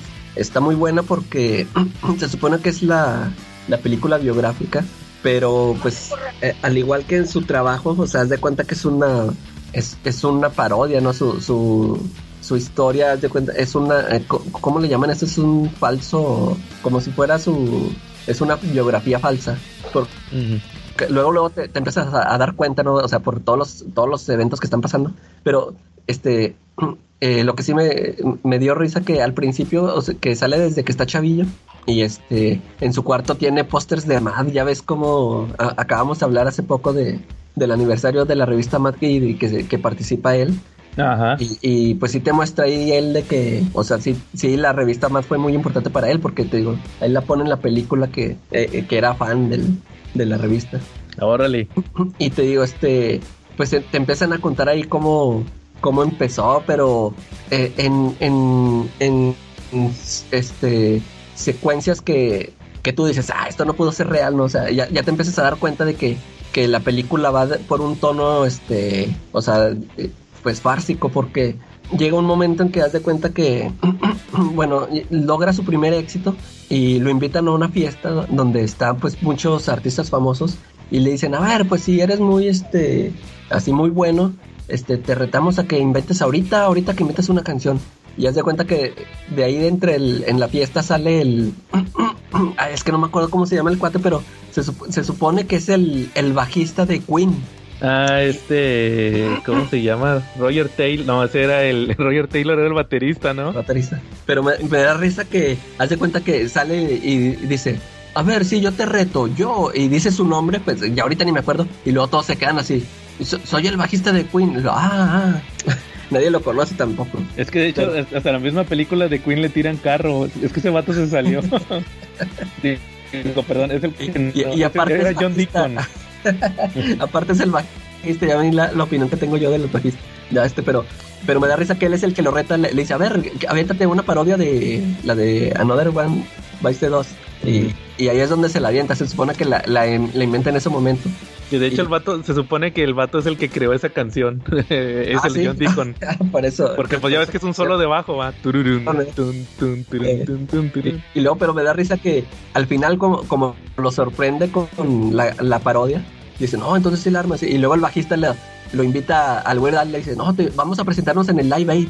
Este, Queen, se- nos vamos a reunir en el Live Aid y te invitamos a que va- vengas con nosotros. Y el otro dices, ah, pues eso nunca pasó, ¿verdad? Pero, y, y según esto, el, el Weird Al Yankovic les dice, no, no, no voy, no voy. Y, y ahí ahí es donde te digo que te empiezas a dar cuenta de que ya este se está pasando, de que este ya se está yendo por otro lado. Este, porque aparte también él inventa una canción. Haz de cuenta que según dice, ya voy a inventar mi- mis canciones propias. Y haz de cuenta que es la, la parodia de, de Beat It de Michael Jackson. o sea, se- según él la inventó y Michael Jackson fue el que se lo plagió. Y, y ya, este, eh, eh, te digo, pasan un montón de cosas que están, están muy buenas. A mí me dio mucha risa. Y, y dije, ah, todo esto que está pasando, este, me suena que el mismo Weird Al Yankovic escribió el guion de la película. Y sí, al final, al final ahí viene que él sí fue el, este, el escritor, porque sí, o sea, todo lo que pasaba, los diálogos, todos los chistes, sí me parecían, o sea, de él. O sea, dije, esto, esto es cosa de él, ¿verdad? O sea, él quiso, así quiso hacer su película, no su historia. Esto- es- a mí me pareció muy, muy buena. Esto sí la disfruté, sí se la recomiendo. Te digo, yo, yo ni soy fan del cuate y se me hizo muy bueno. Ah, órale. O sea que hasta parodió su propia película biográfica. Sí, eso es lo que se, se me hizo más chido de que. O más sea, bien que- la volvió una sátira. Ándale, sí que, o sea, que no quiso eh, realmente este, contar su historia así como todos nos, hacerla así muy dramática o así de que sintiéramos empatía por él, o sea, sí hay muchas situaciones que tú, o sea, dan mucha risa como te las, que te las ponen. Órale, sí, sí, sí, la voy a ver. Ya con tu recomendación sí se me antojó la película. Sí, está, está bueno, está muy bueno. Va. Charlie, ¿algún tema? Ah, sí, mira, pues esta semana me, me reventé el de Archie, el tomo 3, ando un poquito atrasado, la neta no sabía ni siquiera que Camite este, seguía publicándolo y que seguía con periodicidad, pero me llevé la grata sorpresa que creo que hasta un tomo 4, entonces pues dije, me voy a poner al corriente y me, me puse a leer el tomo 3. En el tomo 2 llegamos al final de la carrera política del papá de Verónica. Digo, no sé si se acuerden que en algún momento les platiqué que estaba contendiendo por la candidatura de, de ser el alcalde de, de, de ahí de, de la ciudad de Archie, ¿no? O- o- oye, Charlie, pero ese, ese, ese tomo de cuál serie es, la de Mark White o ya es de otro? Es de Mark White, todavía Ah, sigue siendo de Mark White, entonces pues es un Pero en ese arco, Charlie, ya no, ya no di- dibuja fallones topless, ¿verdad? Nah, no, nada más hizo como tres números, creo, ¿no? Creo que hizo nada más el primer arco, ¿no? Sí, de hecho, Y- pero está- aún quedaban así- bien chidos, estaban bien Aún chidos. así no decae, ¿eh? No decae para nada la No, calidad. yo, yo sí digo que decayó, Charlie. Yo dejé de comprarlo justo porque cuando vi el cambio de dibujante sí sentí la diferencia. Pero fíjate, yo, yo aquí sí estoy de acuerdo con Charlie, o sea, el, el dibujo sí, sí te brinca mucho el cambio, porque a mí sí me- se me hizo bien chido cómo los dibujaba Fiona. Ajá, ¿eh? Pero, y, y sí, ya cuando deja ella el, el, el arte, este, a mí sí me, me pegó gacho el, el cambio de dibujante, pero sí, este, yo los números que chequé más adelante, sí siento que la historia sí sigue, o sea, White sí hace su chamba y sigue buena la historia, sí, este, Sí, la verdad te crea una buena novela, ¿eh? Porque ahorita nos presenta un personaje nuevo que ya sale en la serie, ¿no? A Cherry. Y Ah, una pelirroja dominadora, pero fíjate que, que nos da un giro. porque te acuerdas que, que Verónica Lodge era, era como muy superficial, muy vana, este, y aquí ya, ya le empezaron a inyectar conciencia. Fíjate que ya permeó la personalidad de todos los amigos de Riverdale en ella y ya tiene conciencia la morra. Entonces está muy padre la interacción que tiene porque la llevan a, a un internado para niñas multimillonarias y pierde contacto con sus amigos de Riverdale. Entonces pues Archie está que se lo lleva el cuerno y, y busca a todas de todas maneras y por todos los medios posibles pues llegar a, a, a verla de nuevo, pero no lo hace, ¿no? Y pues nos habla de cómo lo intenta olvidar él a, él a, a Verónica y Verónica y Verónica Archie. Y pues, me gustó me gustó cómo va evolucionando la telenovela no de, de, de, que se convierte en la serie. Yo creo que este es uno de los ejemplos donde hay un relanzamiento de algún personaje clásico y funciona perfectamente no creo Así que Mark Wade hace un muy buen trabajo de traer al personaje al siglo XXI, ¿no? Sí, de, de, de darle esa refrescada, porque ya, ya, ves, o sea, Archie que no lo cambiaban, ¿no? O sea, podrían contratar a diferentes dibujantes, pero les, les imponían a que, a que hiciera el mismo estilo y el mismo eh, tipo de historias y, y aquí Mark Wade este, la refrescó, o sea, y, le queda muy bien, ¿no? o sea, no, no, no te pega así como, como a mí no me gustó la, la serie de televisión, este, ese, ese eh, la dirección que tomó la, la, serie de Warner a mí no me gustó y, y, sin embargo a mí lo que hace Mark Wade en el cómic, eso sí se me hizo muy chido, aunque los haya cambiado los personajes. Pues de hecho, fíjate que, el cambio que les hizo este fue un refreshment bastante bueno porque los adaptó al nuevo siglo, ¿no? Antes, como bien dices, una directriz de Archie era que ni te importaba el autor porque podría escribir Frank Miller o John Romita o Stan Lee y ibas a ver exactamente la misma editorial de aventuras de Archie. Y aquí sí lo han cambiado, o sea, le están dando una madurez y, y, tiene, sigue teniendo aventuras, sigue teniendo la serie de pastelazos, pero le están dando un giro de, de novela muy bueno, la verdad, ¿no? Entonces, pues de repente sí se vuelve una softbox y es donde te atrapa realmente, ¿no? Sí, sí. Uh -huh. oye, oye, Charlie, ¿ya cuántos salen esos tomos? Están en 240. Ah, exactamente. Pero Están caritos, ¿verdad? Este, Ay, güey, su, precio, precio... normal es 300. Pero te voy, a, te voy a dar un... Te voy a, te voy a tirar un dato, nene. Este, Marshall Fisher los tiene. Ay, ah, ¿ya cuánto, te, ¿cuánto te salió a eso? Ah. Los tienen 100 pesos. Ah. Pues porque no se venden. Y, y, pero fíjate que no se vuelve, no se, no se hace como papel de China. O sea, lo que más eh. odias pase, aquí no pasa. Sí, lo, lo, que tiene Camita es de que sí le mete calidad, pero sí se me hacen muy elevados sus precios. Est estaba checando, ya ves que eh, otra vez volvió a publicar el Spawn. Bueno, sacó un tomo, sí. ¿no? Y, sí, pero sacó, pesos. Y sacó una grapa, ¿sí vieron que sacó una grapa de la del 25 aniversario que les digo yo que van, van atrasados 5 años? ¿Sí? Sacó una, una edición especial del 25 aniversario que es el es una reimpresión del número 1 este, en blanco y negro. Ajá. Y, lo, y, y los, lo tienen 200 pesos, no manches, una grapa de 20 páginas, 200 Ahora, pesos. Qué barato, diría Lagrimita, ¿no? sí, sí, no, pues es que están más manchados sus precios y por eso no se le mueve el material. Por eso tarda tanto en, en publicar cosas nuevas. Y ya lleva cinco tomos de, de Archie, fíjate, ahí donde se quedó, ya está poquito antes de que ya dejaran de publicarlo. Y ahorita ya es bien raro que publiquen de Archie, sacan cada cierto tiempo alguna grapa, casi pura reimpresión. Como que ahorita está muy congelado lo de Archie. Oye, ¿y ustedes no tienen por ahí la esperanza? Por ahí el Día de los Inocentes, el Papu estaba diciendo que, que Smash iba a publicar Spawn. La neta no le creí tanto por el día que estábamos viviendo en ese momento, ¿no? Pero ustedes cómo ven? Pues, eh, pues Smash sí podría estar buscando, ya, ya que perdió a Marvel, sí podría estar buscando publicar otras cosas, pero pues de, depende, ¿verdad? O sea, si, si Camite tiene bien agarrada la licencia o, o si Todd McFarlane se da cuenta de que casi no saca nada, pues a lo mejor sí, sí puede llegar a cambiarla. Sí, quién sabe cómo lo, o sea, al, al, final es como lo que le, como lo que le pasó con Marvel, o sea, si se mueve la licencia, si se vence y llega alguien y te la gana, pues ni modo. Ya ves con Valiant, cómo le pasó, sacaba muchos retitos sí. y ahorita ya no los puede ni vender, ya ni están en el catálogo. Chale. Sí, va Charlie, está buena esa recomendación del Archie, que sí, a mí sí me gustaba todo eso, como dices, era una, novel, una novelota eso de Mark Wade. Oigan, si quieren ya, antes de pasar al, al, tema principal, yo también me chuté una película y sí se los quería comentar. A ver. Subi, subieron en el HBO Max la de Llamas de Venganza. ¿Sí saben cuál es? Ah, chis, no, no, no sé cuál es. Es la de Firestarter, la de, de Stephen King, la de Ojos de Fuego, ah, creo que le pusieron. Sacaron una versión nueva este año con, con Sale el Zac Efron, es el papá de la niña. Ya es otra niña. ya la hace de papá. La subieron ahorita en el HBO Max ayer y me la chuté. ¿Puedo dar un comentario al margen? A ver. Sabes que ya estás ruco cuando Zac Efron, que hacía de chavo cuando tú ya eras adulto, ahora ya se... ¿No? Pues, pues está más, está peor, Johnny, cuando, cuando Zac Efron, que era chavo cuando tú estás chavo, ahora le hace de papá. No, es que es peor cuando, en mi caso, que Zac Efron estaba chavo y yo ya era adulto. Sí. Él ya sale de papá, o sea, eso es peor todavía. Sí. Ya puedes salir de abuelo, Charlie. Ándale. Es- eso fue como cuando en, en la en, un- en la de en una de Chucky, en una película de Chucky, ¿quién salió? Era esta, era una actriz. La Aubrey Plaza era la mamá. Ándale, que sí, ya salió de la mamá.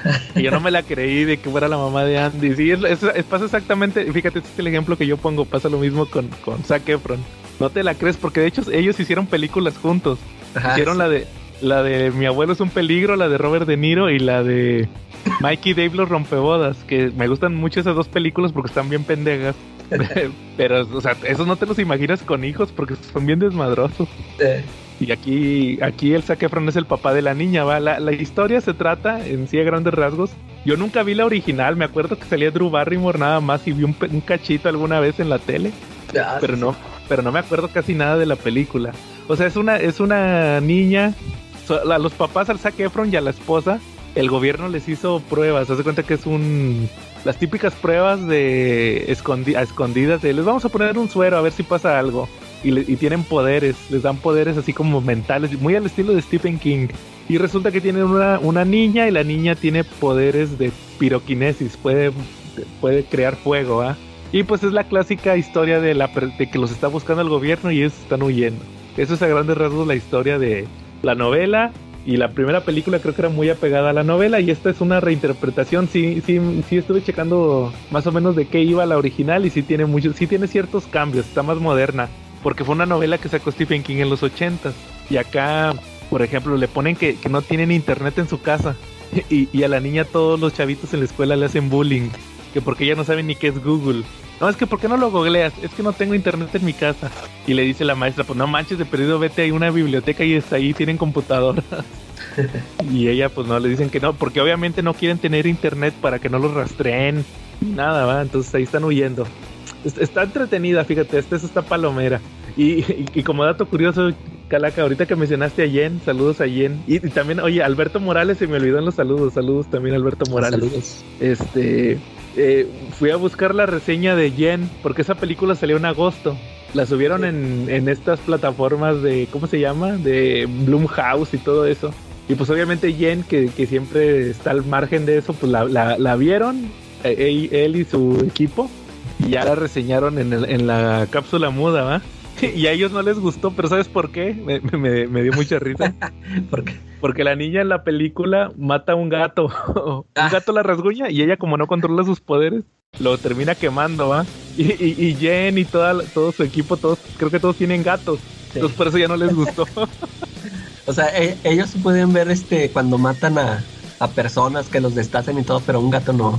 Ah, sí, exacto. Ya por eso odiaron a la niña y que maldita película irreal y todo eso. ¿va? Entonces, este... Pero está entretenida, hasta eso me, se, se me hizo entretenida. Y dura una hora y media. Eso está chido, o sea, se va de volada. Sí. Y no pasa más de ser una película para pasar el ratillo, ¿va? O sea, yo también nomás la, estaba haciendo otras cosas y la puse y pues está, está bien, hasta eso está entretenida esa de Spire Starter. Aquí le pusieron llamas de venganza.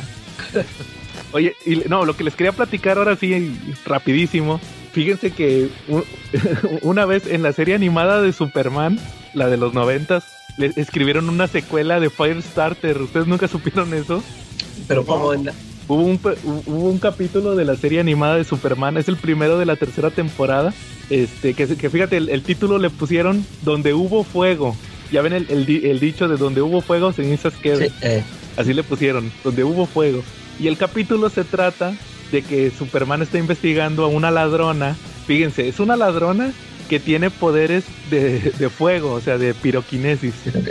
Se va a investigar a un... Supuestamente en Metrópolis hay un doctor que atiende a estos niños, niños con habilidades psíquicas. y el doctor lo anda persiguiendo el gobierno y al final lo, salva Clark Kent, no Superman, Clark Kent. Y a él sí le suelta la sopa, que tenían una niña hace muchos años que tenía poderes de piroquinesis y el gobierno se la llevó. Y entonces es, es esta chavita, ¿va? Es esta, ya es una mujer, ¿va? Tiene poderes, es una ladrona con poderes de fuego. Y se llama Volcana. El personaje se llama Volcana. No, no existe en los cómics, lo sacaron exclusivo para la serie de Superman. Pero a mí siempre me pareció que, lo, que la eh, fue una escritora, ya lo revisé hoy. La escritora, yo creo que estaba viendo la tele, vio la de, fue- la de Firestarter y dijo, voy a escribir un capítulo de Superman donde el personaje principal sea la chavita de Firestarter, va, pero 15 años después. Y no, y no voy a pagar derechos. o sea, pero sí. Sí, se nota o que acababa de leer la novela, quién sabe. o acababa de leer Long Halloween y dijo, si estos se copiaron el padrino y Hannibal, puedo hacer esto yo. Pero sí, chequenlo ese capítulo.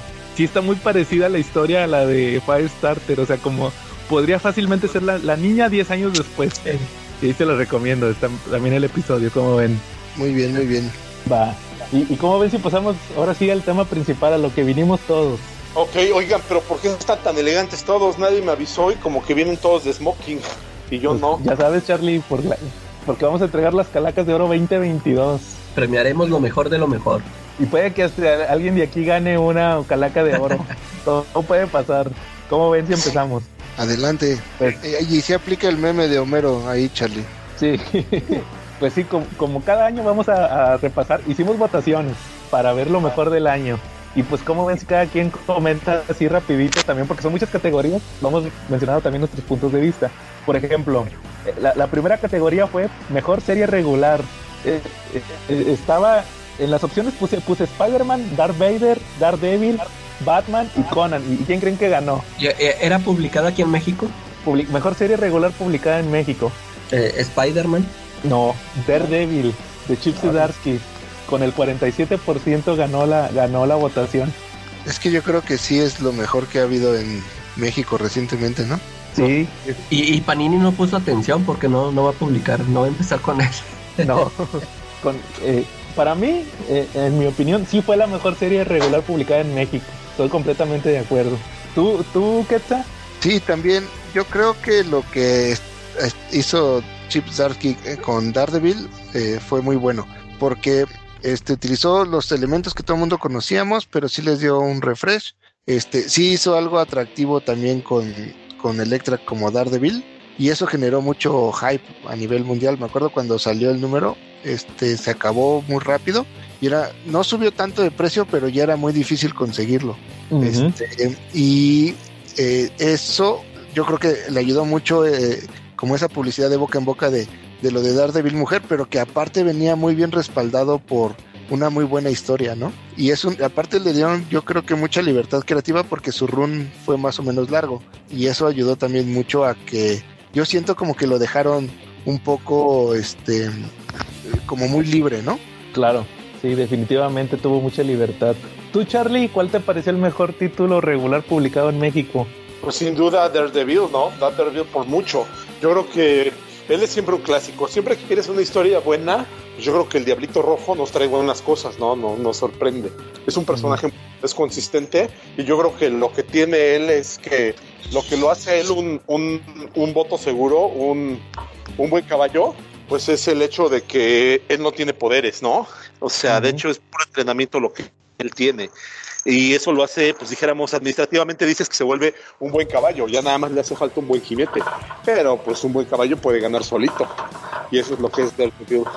Sí, van a ver que Daredevil va a ganar muchos premios este año. Tú, Chicalaca, ¿cuál de los que escuchaste, cuál te pareció que fue el mejor título? Fíjate que yo casi no, no he estado leyendo de lo, de lo actual. Este, bueno, creo que por ahí sí, sí leí lo de Spider-Man, que no sé si fue lo de Beyond, este, Ajá. pero pues a mí no me, no me gustó, como, como que empezó interesante, pero no, no cuajó. Y, y de Daredevil de Chip, de Chip Zdarsky casi no he leído, fíjate, lo que leí fue el, el evento Devil's Reign, el, reino del diablo. Sí, el reinado del diablo. Y, y ese sí se me hizo chido. O sea, me gustó lo, el, lo que hizo el Kingpin, ¿no? De, de, o sea, bueno, que se dio, se dio cuenta de que le habían, que había olvidado la identidad de Matt Murdock y que cómo utilizó a los, eh, utilizó a los hijos del Purple Man, ¿no? Este, eh, este, eso fue lo único que leí porque también lo, lo de Electra, creo que nada más lo chequeé así por encimita, no, no, no lo seguí así mucho la, la serie regular. Esa sí no la he estado siguiendo, nada más chequé ese evento y se me hizo entretenido. O sea que sí, este, el Chip que como que sí plantea muy bien sus, sus historias. Ajá, órale. Entonces sí, sí ganó mucho. Daredevil definitivamente fue el mejor de este año. Luego, pues vamos a pasar a los TPBs en español. Voy a, voy a mencionar los tres, las tres categorías. Es el Definitive, que es el favorito aquí de Quetzal. Sí, que es el, aguadi- el aguadito. El El que se aguadito. Luego, el, el Clásicos Modernos, que pues todos sabemos que es el también igual, pero que han estado trayendo mucho material como Legends, Gotham Central, el JLA de Morrison, los Batman Arkham y el Night y el Azrael y el Night Quest. Y el Grandes Eventos, que también es el, es el Monster, pero ahí están reimprimiendo, están reimprimiendo varias cosas. Ahí les van quienes ganaron en las votaciones. Con el 44% ga- en el, en el aguadito ganó Quetzal, Nice House of the Lake.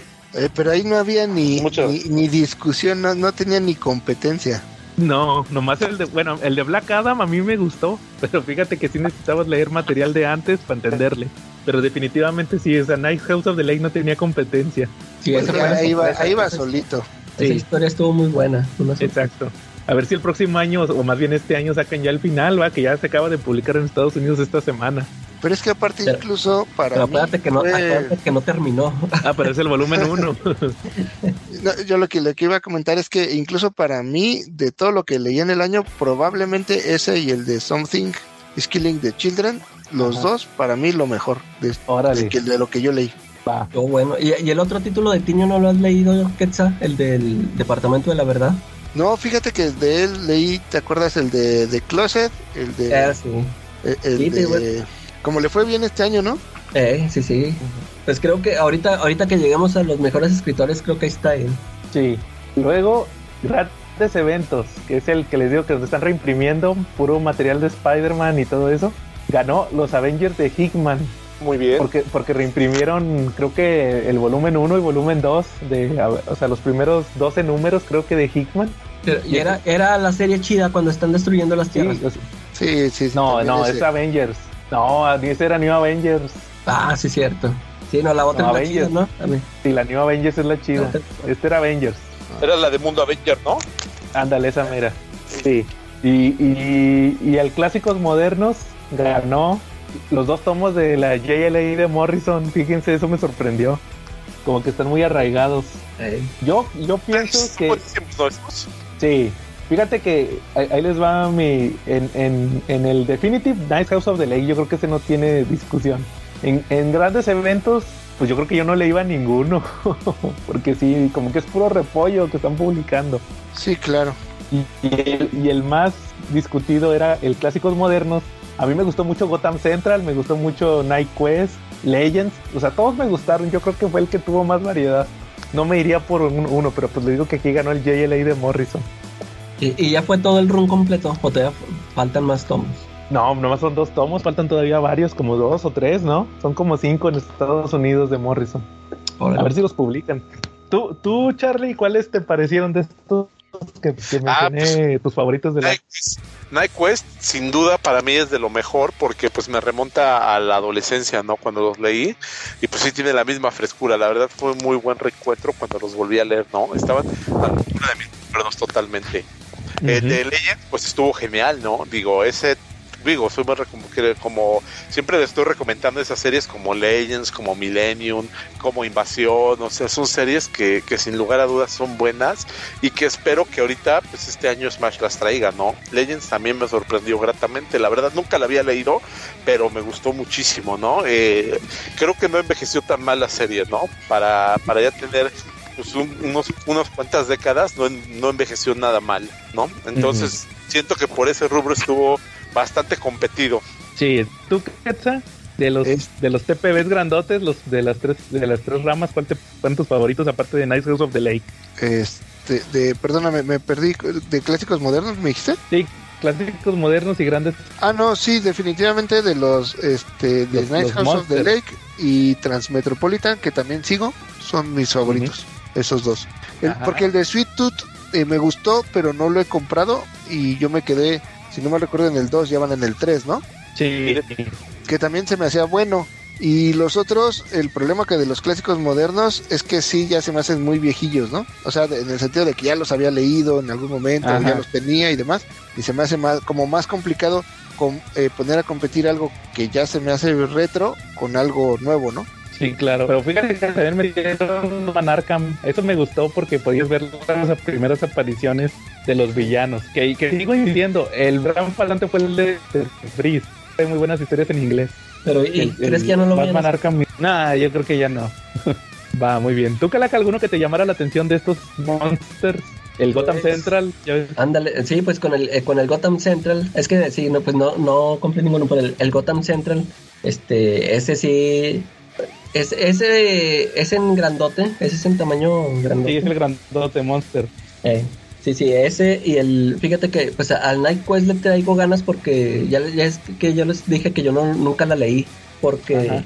por la forma en que la publicó aquí Vid, ¿no? Que, que los publicaba, en un tomo publicaba nada más una parte del- de la historia. Y como que a mí no me gustó ese, ese formato. Y, y ya no compré los tomos. Y, y la tengo pendiente es el, el Night Quest. Ese sí me lo quiero echar. Bueno, entonces eso- esos fueron los TPBs grandotes. Ahora, antes de pasar a otra categoría, vamos a, a- fíjense, el primer premio dedicado de la noche. Y ya, ¿se acuerdan que ahorita se me olvidó mandarle saludos a Alberto Morales? Pues aquí tenemos un premio que lleva su nombre, el premio Alberto Morales al mejor manga. ¿Quién creen que ganó? Estaban, ahí les va. Estaba Tokyo Revengers, que es la sensación ahorita. El, el Yu-Gi-Oh! Chainsaw Man, que también es otra sensación porque tiene ahorita anime. El, Spy X Family, que también es uno de espías, está chido, ese me gusta mucho. Y el de Chichonas, ¿quién, quién, ¿cuál creen que ganó? Yu-Gi-Oh! No, el ganador de mejor manga fue el Tokyo Revengers. Hasta que sumé los, los votos de Yu y las chichonas ganaron el, el premio al mejor manga del año. que, hay, El de- que hay muchos títulos. ¿Cuál Era era? la categoría, ¿no? Yo no, yo nomás compro mangas de chichonas. Chichonas, sí, ándale. Esa fue la opción que Así decía la categoría. Yo pusieron nomás compro mangas de chichonas. Así que, se pusieran los nombres. Sí, hay varios ahí que Carlitos Roldán nos pase los nombres, ¿va? Pero sí, eh, Hay que, hay que cargarle que su sección sea de ese. de va, Pues ese fue el premio premio. By Shiri Now, ¿no? Ándale. Así estuvo, Charlie. Muy Pero bien. ahora sí, vamos a pasar ahora sí, y regresando. Fíjense que la siguiente categoría ahora vamos a pasar a los hardcovers. De, de DC estuvieron nominados el de Alan Moore, las historias completas de Alan Moore en el universo DC, la saga de la gran oscuridad, Death Metal, que sacaron los tres tomos, cuatro tomos, Ego, que para mí fue el mejor del año de una vez les digo, Batman Ego, y el y, y Long Halloween, toda la, toda la saga, ¿va? sacaron Long Halloween, Dark Victory, el de Catwoman y ya. Y ganó justamente el Long Halloween, o sea, las, las secuelas Las de The Long. Halloween fueron las que ganaron. Esa fue la que ganó en las votaciones. Sí, en las votaciones con el 49%.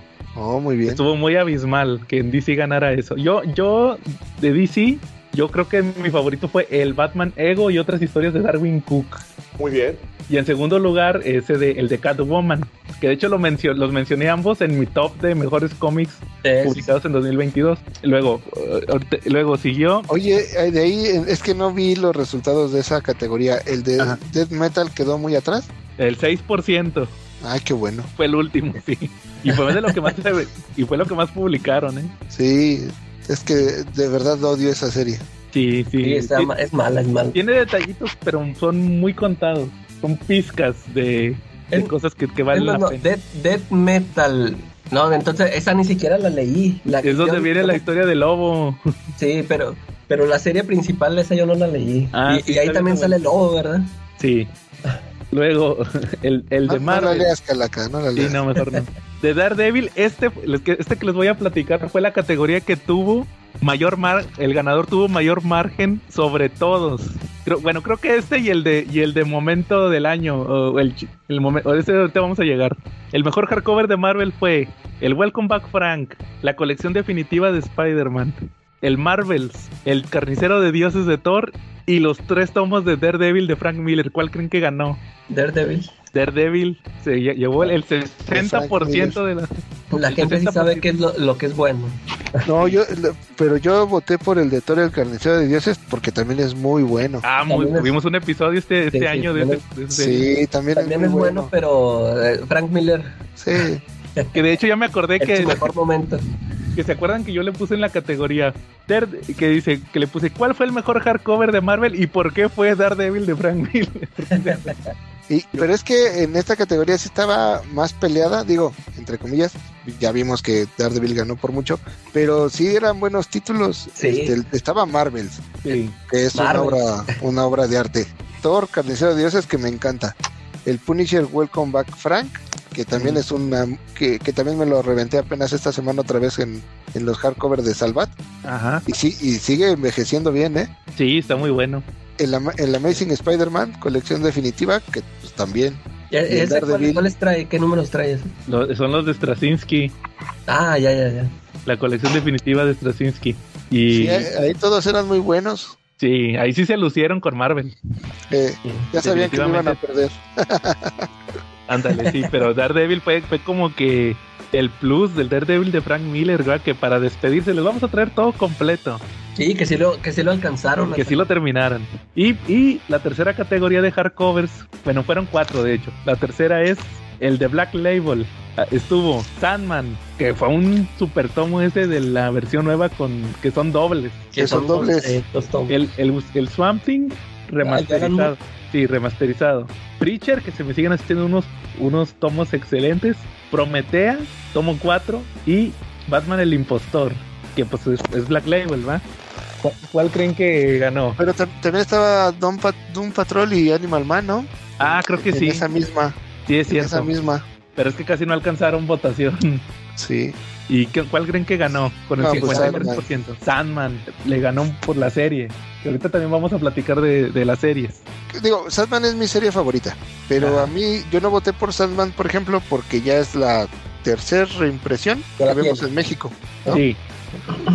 Y en cambio yo en este, en este voté por Prometea que casualmente, bueno, no casualmente, pero que me sorprendió que quedara en tercer lugar con el 10% de los votos. Digo, muy lejos, pero por encima de Preacher o Batman, por ejemplo. Eso me Pues- sorprendió. Pues fíjate que ya en la, eh, Prometea en la, en la votación, sumando YouTube y Facebook, porque me imagino que me estás viendo Facebook, Ajá. quedó, en- quedó, en el, quedó en el cuarto con el 5%. Oh, que la canción. Si tuviéramos Pues, todos 37 olviden lo que dije. Sí, no, pero fíjate que, no, pero fíjate qué bueno que mencionas eso, Quetzal, porque tuvimos una categoría aparte de puro, de puro material nuevo de Black Ajá. Label. Ahorita lo platicamos. Luego, por último, el hardcover de Panini, porque también tuvo Panini hardcover. Estuvo Dai, Dai es hardcover. Sí, señor. Lock and Key, que nada más sacaron el tomo de la Edad de Oro, que es el que trae el, el crossover con Sandman. Jupiter Requiem, Conan y, y- y los, y los omnibuses de 1800 de Star Wars. Y ganó el Conan. Conan, o sea, los hardcovers de la, de la etapa de Marvel de Conan. Fueron los que ganaron en, en Panini. Estos fueron los hardcovers que ganaron. yo Entonces, ahí por Dai también. por Dai también, sí, muy bueno que nos lo ha recomendado. Yo diría, en mi opinión, de hardcovers de, de DC, pues ya les dije, Ego y Long Halloween. O más bien el de Catwoman. De Marvel, Frank Miller, definitivamente. De Black Label, Preacher. Yo voté por Preacher. Porque Sandman, pues ya lo tengo en tomos. Y como, como tú, Quetzal, y Swamp Thing, ya lo tengo en tomos. Todo lo de Alan Moore. Y, y Preacher no. Y de Panini, yo voté por Lock and Key, la edad de oro. Porque pues es Lock and Key, ¿verdad? Y Conan también me gusta. Son los únicos dos que junto. ¿Cuál- ¿Cuáles, ¿Cuáles ustedes les gustaron de esos hardcovers? O de los que juntaron. ¿Charlie? Ah, Dios mío, es donde me voy a pelear con, con Ketze, con todos. No, cada quien tiene su opinión. Halloween pareció una cosa espectacular. La Ujú. verdad, sí, muchísimo. Este, pero yo me voy por Batman, yo creo. Sandman. Ah, que compraste el primer tomo, ¿va? Hasta me preguntaste que qué tal estaba aquí en el podcast en vivo grabado. Sí, exacto, ya nada más me falta que salgan todos los demás números, pero pues espero que en algún momento saquen que lo publicaron y publiquen el segundo número, ¿no? Cuando salga la serie. Ajá. Nada, Sí, tú, eh, de Marvel alguno, pues Frank Miller, ¿no, Charlie? Sí, exactamente. Yo soy Tim Frank Miller, entonces los de Daredevil se hicieron una belleza. Este, y la verdad trajeron números inéditos en México. Yo ya había leído acerca de la pelea contra Hulk, pero la verdad, pues nunca lo había leído. Ah, ese es un clásico. Sabía que se habían peleado, pero no sabía por qué se habían peleado. Ni siquiera sabía que estaban enojados, diría el chavo del 8. Órale, va. ¿Tú, Calaca, alguno que te llamara la atención? Sí, este, el de, igual como dices en DC, el de el de Ego, que ese yo no lo, ese yo no lo tengo. Yo, yo he leído algunas historias que vienen ahí, pero no, no todo el tomo. Que ya lo metí a la tómbola, Y- Batman Ego, para que lo leas. Ya está. Y, y sí, en, en Marvel, pues, este, a, a mí se me hizo chido que trajeran aquí el, el, el Daredevil, pues yo ya los, yo ya los tengo, pero estuvo chido que ya lo, que lo trajeran aquí completo. Y, y, pues en Panini, pues eh, no, no, este, por ejemplo, del el Dai, sí me acuerdo que lo recomendó Ketsa y se, se ve bien interesante este. A lo mejor ese, ese estaría bueno checarlo. Simón. Sí, sí, ¿Tú, está Quetzal? bueno. ¿Algún otro que te acuerdes de estos que no- Bueno, eh, el Seven to Eternity, este, yo leí el primero, creo que van en el 3, ¿no? En Panini. Este, Ujú. Leí el primero y el segundo y me gustaron mucho. Este, y el que no he leído es el 3, pero también se me hace una muy buena serie. Y en general lo que estuvo publicando Panini de Image, me gustó, ya habíamos platicado recientemente el de The Magic Order. Sí, también, ya leí ejemplo. el 2 también. Está bueno. ¿no?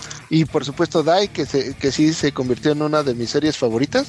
Este, entonces creo que en esa categoría particularmente con Panini, en general creo que Panini trae buenas cosas, pero lo de Image este, específicamente es lo que más me ha gustado. Y ahorita platicamos también de eso que dices de la licencia de Image. También hay una, una categoría específica. Va- vamos con una de las madreadoras para, para así hacer como que descansos. Ok, Vamos a ver la de mejor invitado de una vez en caliente. Ok. Tuvimos cinco nominados. Y estuvo caliente la votación, Estuvo ¿no? Jen. Estuvo Jen. Estuvo un tal rey de los totis, que no sé quién sea. ¿Quién, será- quién sabe quién será ese cabrón? Estuvo Diego, que vino un episodio Diego, saludos. Estuvo Oye, Chinaski, Tiene que regresar el Diego, ¿no? En algún momento. sí, en uno de Batman. Acuérdate que estamos esperando que salga uno de Batman. Estuvo Chinaski y estuvo Marshall. También falta que regresen esos dos, ¿no? Chinaski y ¿Y quién Marshall. creen que ganó? Que no alteramos los votos a pesar de que recibimos cagas de totis. La votación, a pesar de que mañana no se pudo ganar, ¿no? Pues ganó, ganó Quetzal. Pasa Quetzal recibió tu Ah, premio. muchas gracias. Quiero agradecer a todos y cada una de las personas que hicieron esto posible. Es un momento muy importante en mi vida y es un ejem- es este el pináculo de todo el esfuerzo que hemos realizado este año. Así, ¿no? Ándale. No, no es cierto. Muchas gracias y espero que a todos los que votaron por mí ahí pásenme por me- por Messenger este sus nombres y direcciones y les mandamos unos totis, sí, para que no digan. Oigan, Dale, ¿qué, va, se qué pareció esta votación? Como que tuvo una reminiscencia del Mundial y los jeques de Qatar ahorita.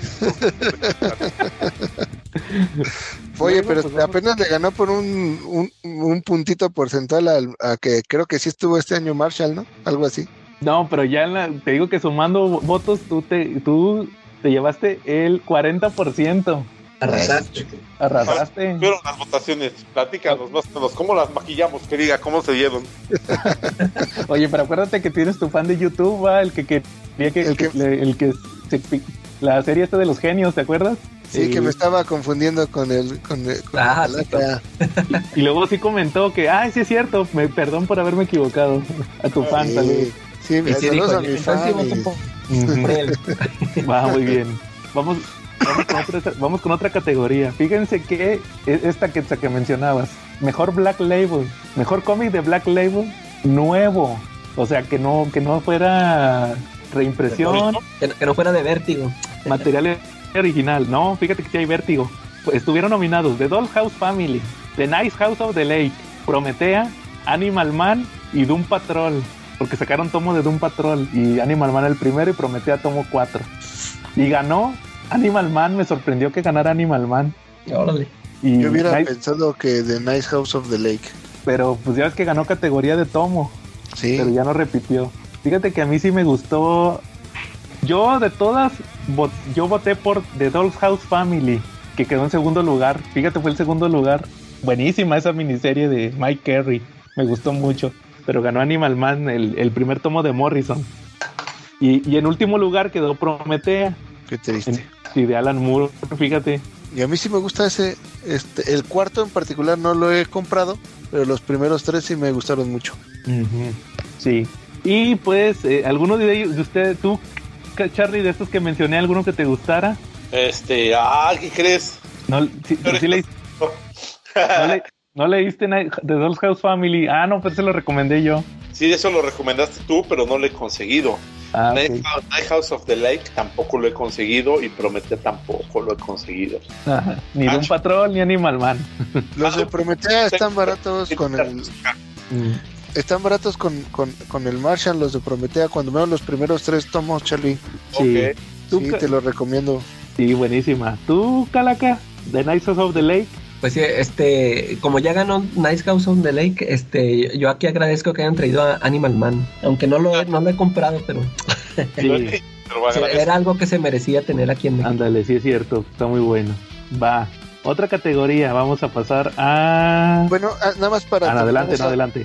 Fíjate que bien extraño, o bueno, de todos los demás, creo que es el más viejo ese tomo, ¿no? ¿O es más viejo el de Doom Patrol? De, de antigüedad creo que es más antigüedad. viejo Animal Man, pero por Animal meses. Man, ¿no? Por meses. O sea, sí ganó el más, aquí ganó el más viejo. Porque Animal Man empieza antes de Invasión, por lo que platicábamos hace rato de la bomba de, de metahumanos. Y de un patrón de Morrison parte específicamente de que ya haya explotado la bomba. Yo creo que tuvieron una diferencia de seis meses en las dos series. Sí, entonces sí ganó definitivamente el más antiguo. Y, ¿cómo ven si pasamos a mejor licencia de Panini? Es lo que te decía, Ketsa. Ujú. Estaba Conan, la licencia de Conan, la licencia de Star Wars, la licencia de Image, Miller World, que se maneja pues ya parte de Image, aunque sea Image, ¿verdad? Ujú. Y Locan Key. Y ganó, fíjate, me sorprendió que ganó con el 50% Conan, mejor licencia. Hay mucho fan de Conan. Sí, pues que la neta sí venden un chorro de material muy padre, ya que anunciaron unos que van a sacar ahorita en 2022. Star Wars quedó en segundo lugar, pero fíjate que nada más con el 17%. Y Image en general, o sea, todos los que dijiste, Seven to. Eternity, también eh, eh, Reckless, que ya sacaron tres tomos de Ed Brubaker, Ajá. todos esos, este, con el se quedó con el 16% y Locan Key con el 14%. El que me sorprendió fue el Miller World, que nomás fue el 3%. Yo creo que la gente que no ubicaba que pues, había, muy ¿no? El World. Sí, yo creo que porque apenas, como apenas están saliendo las series y todo eso, ¿verdad? Y habían estado sacando muchos cómics ahorita que no, que no tienen serie o película. Yo creo que por eso. ¿Se acuerdan? Eh, pero no me acuerdo si fue a principios del, do- del 2022 o principios del 2021 que estuvieron remat que Planeta parece que iba había perdido los, los derechos de Conan y De estuvieron Conan. rematando Sí. todos Nunca los tuvo realmente. Ajá. que, pero no me acuerdo si fue a principios del 20 o sea que fue en, en la transición del Fue en el 2021 al 22, principios ajá. del 22. y ahí yo compré pues ¿Cómo? como unos ocho tomos yo creo de los gordotes de Conan Sí, y, y bien barato bueno pues menos de la mitad de precio sí, como a 400, ¿no? Los compraste. Sí, sí, sí, sí. Entonces, era muy buen material con una muy buena calidad, porque son un chorro de hojas a muy buen precio. Ujú. Sí, esa era la serie de Conan Rey, si no mal lo recuerdo. Sí, yo de ahí compré la serie de Conan Rey, Conan el Bárbaro, Conan la Leyenda y Conan el Vengador y Conan el Asesino. No, sí, fueron un chorro. O sea, de- Órale. Porque de Conan Rey compré cuatro tomos, de Conan el Bárbaro cuatro tomos, dos de la Leyenda, uno del Vengador y uno del Asesino. Porque sí estaban bien baratos. Sí, sí, pues fueron esos de planeta, va, y pues eso te, re- te demuestra que, que si lo sacan es porque Conan se vende. Ey. Va. Oigan, otra, otra categoría que esta no está tan bonita, la muerte más sorprendente del año. Pues es- esta no es la mejor muerte, va, porque pues no, ni modo que fuera la mejor muerte, va. Pero la, todas fueron sorpresivas. Pero por ejemplo, pues puse a George Pérez, Tim Sale, Neil Adams, Kevin O'Neill, eh, este eh, Jason David Frank el Power Ranger. También estuvo Kevin Conroy y también estuvo este, ¿cómo se llama? Eh, ¿Quién fue el que falleció? Alan Grant también falleció este año, ¿verdad? Tuvimos episodio. Pero no, Sí. no lo pusieron en Facebook ese así. No, se me hace que ese no lo puse, Alan No, no Grant. lo pusieron porque estaba. Alguien puso Chabelita. Fue el Carrito Roldán, la reina, la reina Isabel. Ah, porque estaba en la ¿no? La Chabelita y luego pusieron las publicaciones de Marvel por Smash por la calaca. y, y el DC y, y el DCU, eh, ese, ese ya Ah, tiene también. años, ese ya tiene años muerto ya. Sí. Déjenlo así. ¿Quién creen que ganó aquí? En- ¿Fue Tommy? No, fue Team Sale. Ah, Y Tommy quedó en, segundo, en tercer lugar, pegadito con George Pérez.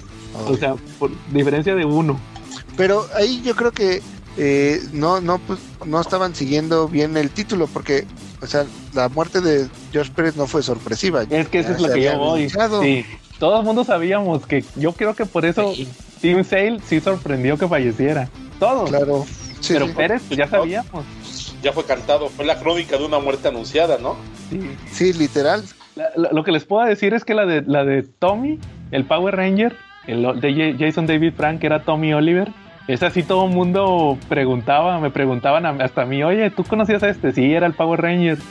o sea, sí, como que fue muy mediática, porque pues él no era de cómics. No, y aparte estaba chavo. Bueno, Y, y, y- y murió, y murió en circunstancias no aclaradas. Sí, no tan padres. Lo, lo vamos a platicar cuando salga su película, porque este año va a salir una película de- que, que hizo, la última película que él hizo. Y ahí lo vamos a platicar. Bueno, vamos a pasar a otra madreadora. La de... ah, oh, no, se me olvidó preguntarles a ustedes cuál les sorprendió. ¿Tú, tú Charlie? La Chabelita.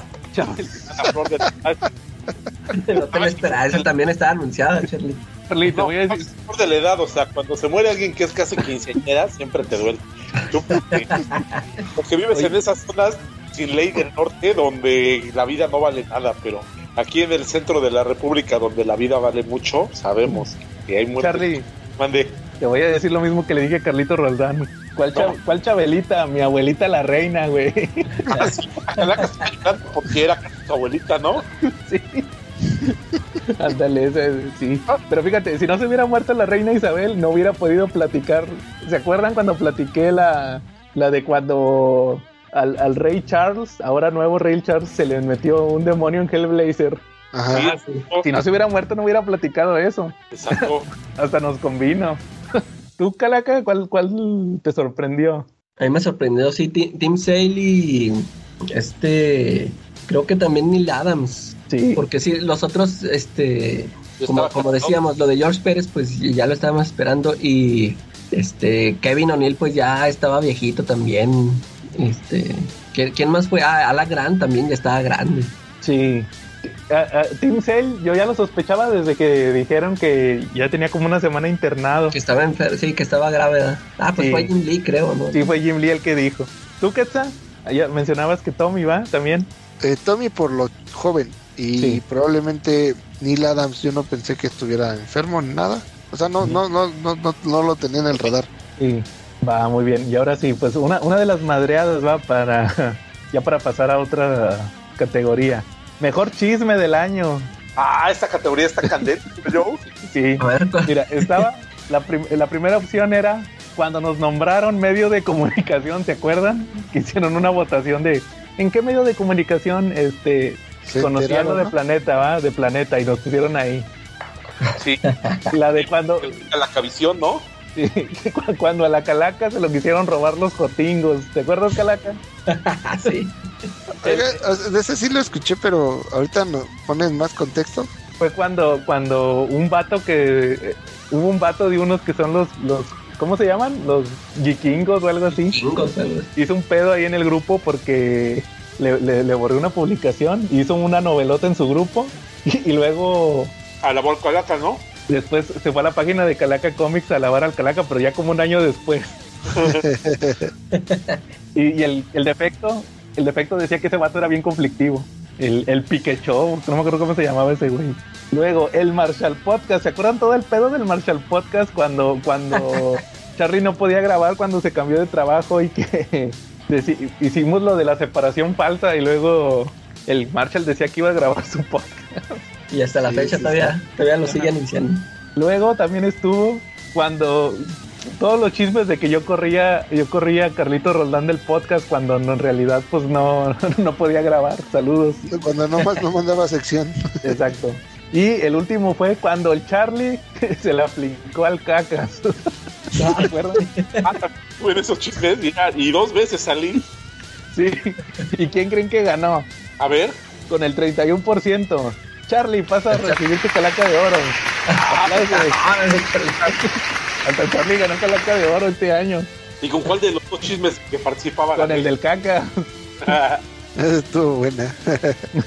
¿Qué se siente ganar una calaca de oro, Charlie? Es un esfuerzo, de verdad, es todo un año de frutos, de frutos que se ven realizados, ¿no? ¿Y de- y no se lo dedicas al cacas? Se lo dedico al cacas, sin ti no hubiera- Órale, va.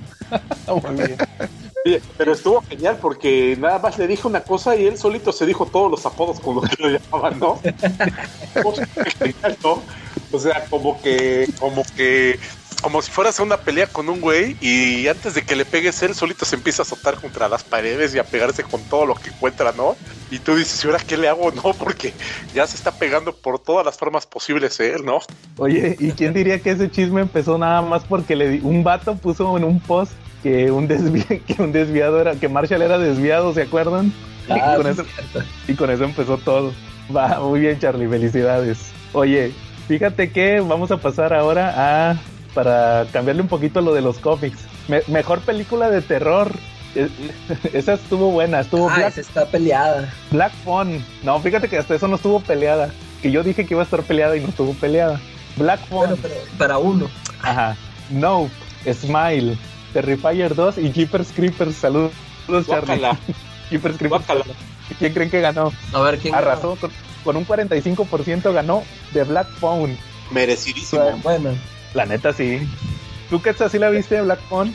No, pero sí, este, sí, sí, eh, me acuerdo cuando ustedes la reseñaron y sobre todo me acuerdo que hubo un tiempo que en todos lados la estaban reseñando y piropeándola y demás. O sea, a la gente le gustó mucho en general. Sí, la neta está muy buena con Ethan Hawke y basada en un relato de Stephen King, de no, de Joe Hill. Entonces, este, es así definitivamente. A mí me gustó mucho Nope. sí, eso, eso te iba a decir. O sea, yo este, estoy de acuerdo con que haya ganado Black Phone, pero yo, yo sí le daría mi voto a No. Sí, también me gustó Sí, mucho. sí me gustó mucho y po- porque ¿te- te o sea, gustó como que más? le- sí, como que le encuentro más elementos, este, acá más este macabros que el, o sea, Black Phone, la historia está buenísima, o sea, es- está muy buena la película y todo, pero este, como que sí me voy acá por No. Yo estoy de acuerdo con que ganara Black Phone, pero a mí no, pues es que era de Jordan Peele, entonces yo voy por la experiencia Jordan Peele más que nada. Por eso me gustó mucho. Pe- Pero definitivamente qué bueno que ganó. Sí, a- a- Black o sea, Phone. qué, bu- qué bueno que no votaron por Jeepers Creepers o, o Smile, ni siquiera le he visto la de Smile, que creo que dices que es mala, ¿no? No, Smile es buena, de hecho es bastante buena. y A mí sí me dio miedo. Es- tiene, tiene sus momentos muy buenos. Al final se les cae un poquito, bueno, un poquito como desde un barranco, pero sí, ¿no? O sea, sí tiene sus momentos muy buenos. La de No este, te hace pensar de nuevo en, en cómo sería una civilización alienígena, ¿no? Porque pues ahora ya ves un ovni y te está aduciendo, y antes pensabas que ibas a conocer un marciano, ahora igual lo conoces, pero desde la barriga, ¿no? Dale. Exacto. Yo fui por la experiencia de Jordan Peele, definitivamente. ¿Tú, qué alguna otra que hayas visto que te llamara la atención? No, fíjate que casi no veo películas de terror, La de terror casi no. casi no le entro. Ah, fíjense que vi la del Exorcista 3 hace unas semanas. ¿Que te Ah, acuerdas bueno. que la que la recomendaste? Sí, ¿qué tal te pareció? Este, sí se me hizo chida, está bueno el thriller y todo, es muy psicológica. Sí, sí. Sí, sí, se me hizo muy buena, pero sí, definitivamente Black Phone fue, este- fue la de este año. Sí, ve, ve la que así te va a gustar, o sí, sea, la neta sí. ah, no te gusta sí. el terror, pero está muy buena esa, o sea, no, no es, no es terror de esos de sustos baratos ni nada, está muy buena la historia. De brinqui- de- del brinquito fácil, ¿no? De hecho, no, sí tiene uno que otro, así, pero bien leve. Pero sí, pero la historia es- a mí me pareció muy buena. Ah, sí, sí, sí me lo voy a aventar. Diría mi abuelita, hay que tenerle más miedo a los vivos que a los muertos. Y esta película... te- y esta de hecho, película sí. dice que sí es real eso, ¿no? Sí, va. Luego vamos a pasar a mejor serie de televisión de cómics. Hubo cinco nominados. Bueno, hubo más, pero aquí puse cinco.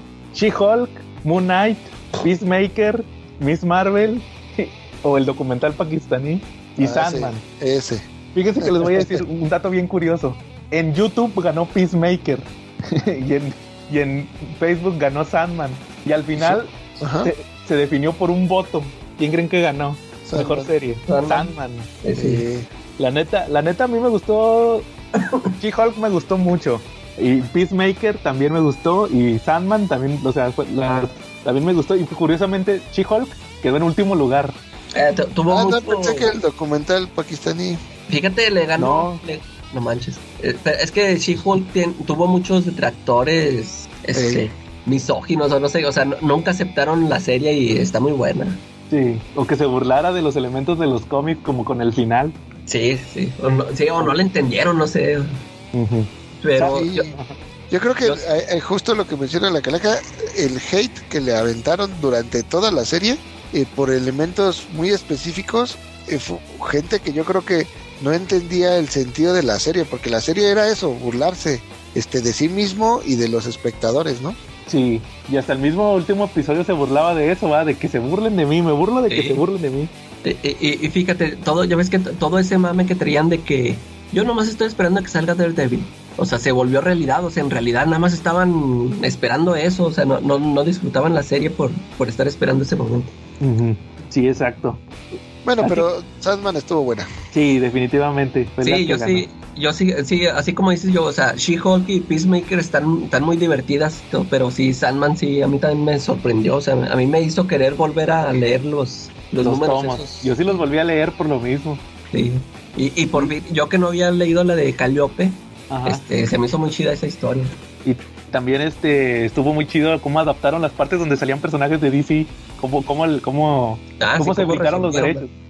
Sí, yo, y ahorita que dices de Calíope, me gustó también muy- el del sueño de los. No, el sueño de los justos es el primero. No, el de el de Hobgoblin. Ah, también, sí, Ese lo, hicieron muy buen, muy bien. Muy buena adaptación de Hobgoblin. Ese me gustó mucho ese episodio. Y pues, ahí va otra. Mejor serie, no de cómics. Ahí, ahí vi que, que tú agregaste Better Call Saul, ¿verdad? Sí, a mí me gustó mucho esa serie. Este, yo puse. Es que, es que en YouTube nada más te deja poner cinco. Por eso pu- nomás en Facebook se agregaban más. Eh, Obi-Wan, Stranger Things, eh, 1899, que, que ya, no, ya no vale. House of the Dragon, o le puse yo Mariela del Barrio con Dragones, Los Anillos de Poder y Better Call Saul. Que de hecho sí, sí tuvo muchos votos. Oye, ¿Cuál- Calaca, ¿por qué? ¿Cuál es el de vigilante que tú pusiste? No, fíjate que es- esa la puse porque la acababa de ver. Ah, sí. Es, es una serie, está, buena, o sea, está, está palomera, pero no, este, no, no, no está por encima de ver el calzón, pero como, como la acababa de ver ahí la puse, porque, este, de todas las demás, pues yo ni las había checado, esa de Casa del Dragón y Obi-Wan yo ni las vi, por eso Sí. puse. Pero Yo- sí, este, como fue este año la de Soul, pues sí, este, sí me iría por esa, la por la La- Soul. en, en YouTube ganó, arrasó House of the Dragon. Y en, y en Facebook ganó Better Call Saul. Y al final sí ganó House of the Dragon con acumulados. House of the Dragon, la de, la de Game of Thrones. Fue la Oye, que ganó. pero me sorprende que en Facebook haya quedado en segundo lugar este lo- el, el, el de mm, El Señor de los Anillos, ¿cómo se llama? Los Anillos de Poder. Los Anillos de Poder. Te digo, yo nomás vi dos episodios y ya no quise ver nada. La neta. Sí. Este, a mí mi favorita fue Obi-Wan. La neta, yo creo que fue por muchos elementos mi favorita. Sobre todo por el regreso de Obi-Wan, de Iwan McGregor y del otro, el Darth Vader, el Hayden Christensen. Y pues nada más porque salía Darth Vader, o sea, definitivamente por eso la, la vi. Y, y fue lo que me llamó la atención más de la serie. O sea, yo creo que esa de, de- de no cómic fue mi favorita. ¿Tú, Charlie? Hasta se me olvidó preguntarte tu serie de, de cómic favorita de este año. Pues la She-Hulk definitivamente, ¿no? Digo, me, me hizo recordar un poquito los cómics que publicaban de She-Hulk en los noventas, ¿no? Donde cambiaban de escritor, le rogaba de Falco que regresara a su anterior escritor y se quejaba de los diálogos y rompía la cuarta pared cada que se le daba la gana. Y ella misma decía que era un personaje de cómics, ¿no? Sí. Órale. Me gustó muchísimo. Y, de las que no son de cómic, Obi-Wan me gustó. Obi-Wan, va. ¿Tú qué decías? Este, Better Call Saul. Sí, definitivamente. Este, nos aventamos mi esposa y yo las seis temporadas corridas. Órale. Eh, digo, si nos tardamos un chorro, porque aparte las vemos en la noche, ya acostados en la cama y demás, pero nos la aventamos. Pero fue, Sí, fue sí me una, ¿ya las habían visto o las vieron? No, habíamos visto la de mm, Breaking Breaking Bad. Bad Sí. y luego vimos la, la, el capítulo película, la del camino. Sí. Y desde cuando habíamos dicho que íbamos a ver Better Call Saul y un día ya mi esposa la puso y ya nos picamos y hasta que se acabó. Sí, para mí fue la mejor. Órale. ¿Tú, Calaca? Pues sí, esa es la de Better Call Saul. Fíjate que yo, yo la vi en, en este, yo, yo ya había visto las otras temporadas y eh, esta como que ya que a mí siempre se me olvidan las cosas y en eso batallo para acordarme de que, que en qué se había quedado y todo eso. Este, pero sí estuvo estuvo muy bueno, estuvo bueno el final. Sí. Sí, fíjense que yo vi la temporada 1 y no me gustó, o sea, se me hizo muy lenta. Pero todo el mundo me decía, no, es que espérate que salga la tercera y eso se pone ya bueno. Sí, no, a mí, a mí sí me gustó desde la primera, me, o sea, porque me gustó cómo desarrollaron al personaje, cómo te, cómo te fueron contando de, o sea, cómo era realmente y lo, lo del hermano, o sea, se, se me hizo chido toda esa historia que le dieron. Y, sí- y sí, ya después, pues, este, ya cuando empiezan a meter a todas las, todas las broncas que en las que se mete, pues sí se empieza a poner más chido, pero siempre me gustó cómo le dieron profundidad al personaje. Órale. Y, y la, ya, ya ves cómo todos se hicieron fan de la, de la Kim, o sea, Sí. Sí, o sea, de- sí me acuerdo que desde la primera temporada yo dije, órale, esta, eh, o sea, muy atractiva. Sí. Pues incluso van a la siguiente serie del mismo productor va a ser con ella, ¿no? Ah, sí que va a estar acá buena, este, que va a ser, este, como de ciencia ficción o algo así. Sí, sí, sí. Órale. Va muy bien. De hecho, fíjense que est- estaba viendo Daredevil, la de Ben Affleck. Yo creo que la platico la próxima semana. Sa- ¿Saben quién hizo de Fixer? El vato que eh, el que arreglaba las peleas de Battling Jack Murdoch, va, el que por- el que lo mata al final porque gana una pelea que debía de perder. ¿No se acuerdan quién era en la de No Ben Affleck? acuerdo. Era Héctor Salamanca. El, Ah, el tío, el de la campanita. sí, sí. Ahí sale él. Ah, pues justamente, eh, no sé si, eh, creo que había más adelante una categoría, o, o lo estoy imaginando, pero una parte por la que me gustó muchísimo Better Call Saul es por el, el antagonista, el, el Salamanca, el, el, el hijo del mexicano, este, ¿cómo se llama? Este, el, el Tony Dalton. El Tony Dalton, la verdad es un personajazo. Ah, Sí, Ahí en Better Call Saul sí se rifa. órale, sí, no, de hecho no hay categoría de eso, no, yo no la hice. Ah, entonces me la inventé yo, perdón. Sí, pero ya, ya, ya la-. Bueno, vamos con otra. Porque ya se nos está acabando el tiempo y todavía faltan varias, así de rapidillo. ¿Cuál me falta aquí? A ver, ya pusimos las de las películas. Digo, no, las películas van más, a- más adelante. Déjame nada más ver aquí rápido. Sigue. Mejor escritor. Aquí sí estuvo peleado. Tinion. Estuvo Tinion. Fíjate, Tinion nomás lo puse en- en Facebook. Y, y- y tuvo buen porcentaje en Facebook. Este. Jeff Jones, Tony Cates, Jason Aaron, Tom King, Ram y Tinion. ¿Cuáles fueron sus favoritos de una vez? Tinion. Tinion. ¿tú- Para mí, para mí Tinion, aunque, o sea, Tom King siempre lo sigo, pero el, el. Tinion me sorprendió con estas series, la- las que mencionamos ahorita, no la de Nice House on the Lake, Something is Killing the Sí. Children y la de Departamento de la Verdad y la del Y Closet. de Closet, ajá. Eh, o sea, me, sor- ¿Tú, me Charlie? sorprendió porque yo, yo que la había visto nomás en Batman, ahí sí sorprendió. Ajá. Sí, Batman sí estuvo muy. hue- Ajá. Fíjate, yo tengo sentimientos encontrados, porque, por ejemplo, un escritor de ellos, que yo creo que es por el que, que me iría yo, por el que me voy a ir yo, este, odia la piratería, ¿no? Odia que se baje la-. Y la verdad, yo creo que si me conociera y supiera que compro con el Marshall a precios de lujo, a precios de super remate, yo creo que me odiaría a muerte, ¿no? Y fíjate, Pero fíjate- me gusta cómo escribe. Sí, Tony Cates a mí me sorprendió con su crossover, que también me gustó mucho, pero, pero el Tinion le ganó porque sacó más títulos Sí. que me gustaron a mí, pues. Yo creo que de una vez voy a nombrar a Tinion como el campeón del pueblo. Porque no ganó. El campeón Pero sí sin merece corona. mención este- Sí. Pero por ejemplo, fíjense, en, en YouTube empataron Jeff Jones y Donny Cates. Que Jeff Jones no sacó nada en español. Yo creo que los que votaron eran gente que leía en inglés porque sacó Flashpoint Beyond, sa- sacó el sacó este de Junkar Joe, salió Giger, sacó un especial de Giger. En español, ¿saben qué salió de Jeff Jones? El Batman Earth One. Sacaron dos tomos, nada Ah, más. sí. Y sumando todos los votos ganó Tom King. Los dos votos en las dos, en las dos, en, en Facebook ganó Tom King. Entonces, este, su- si sumas todos los votos, gana Tom King. Entonces, como- pero, pero como que fue el, eh, pues X va, porque él también sacó un chorro de títulos. Human Target, Danger Street, este, Killing, Killing Time, que ya les dije que está bien, no me gustó. El Batman Catwoman sacó el final, sacó El One ¿cuál Bad otro? Day. ¿Cuál? One Bad Day. Ah, One Bad Day. El Este- Everlong, ¿no? La otra, ¿cómo se llama? La serie. ¿Cuál? Ah, Love Everlasting. Ah, Love Everlasting, que ya iban seis números, cinco números. Sacó también el de Superman de Dark Crisis, que también se Ah, muy sí es cierto, el de Mundo sin Superman, sí es cierto, sí, sin Mundos en la Liga de la Justicia. Entonces, él fue el que tuvo más títulos este año, yo creo. La próxima semana sale Human Target y, Da- y Danger Street, también salen juntos. Gotham, Gotham, Gotham City Year One, que ya van cuatro números. O sea, fue el que le chambeó este año. Sí. Entonces yo creo que se mereció, se mereció su premio, pero ahora sí que el campeón sin corona fue Tinion. Y, me sorprendió que alguien haya votado por Jason Aaron después de la porquería que está haciendo en Avengers. Neta. Pero es que Conan está muy chido su Conan, su King Pues sí. Conan. Pero el King Conan era del King 2021, Conan, ¿no? Punisher, pero lo sacaron aquí en 2022. Ah, bueno, sí. Y, pu- y también salió, también acuérdate que salió el Carnicero de Dioses y Thor Mujer lo, sa- lo reimprimieron por, por la película. entonces- Ese, ese sí es buena, buena, buena época de, y, de y Jason Punisher, Punisher me está gustando en inglés. Lo- los que he leído, creo que leí ya como tres números. Ya, ya no, no supiste lo que pasó ya recientemente yo. Que ya tiene de ojos, ya casi la bestia ya lo poseyó casi todo, ¿no? Sí, que ya tiene poderes, o sea, ya. A ver, a ver si no lo echan a perder como Sí. ya siempre Ya, ya hasta abuela, ¿no? Sí, pero pues a ver, Va a ¿qué tal? O sea, está- em- empezó muy bien, a ver, a ver cómo lo terminó. Sí. Y luego, dibujante, fue lo mismo, ganó Gary Frank con el 45%. Y Gary Frank en español. Gary Frank nomás más- hizo el Giger, ¿no? Giger hizo este, pero Giger salió en 2021.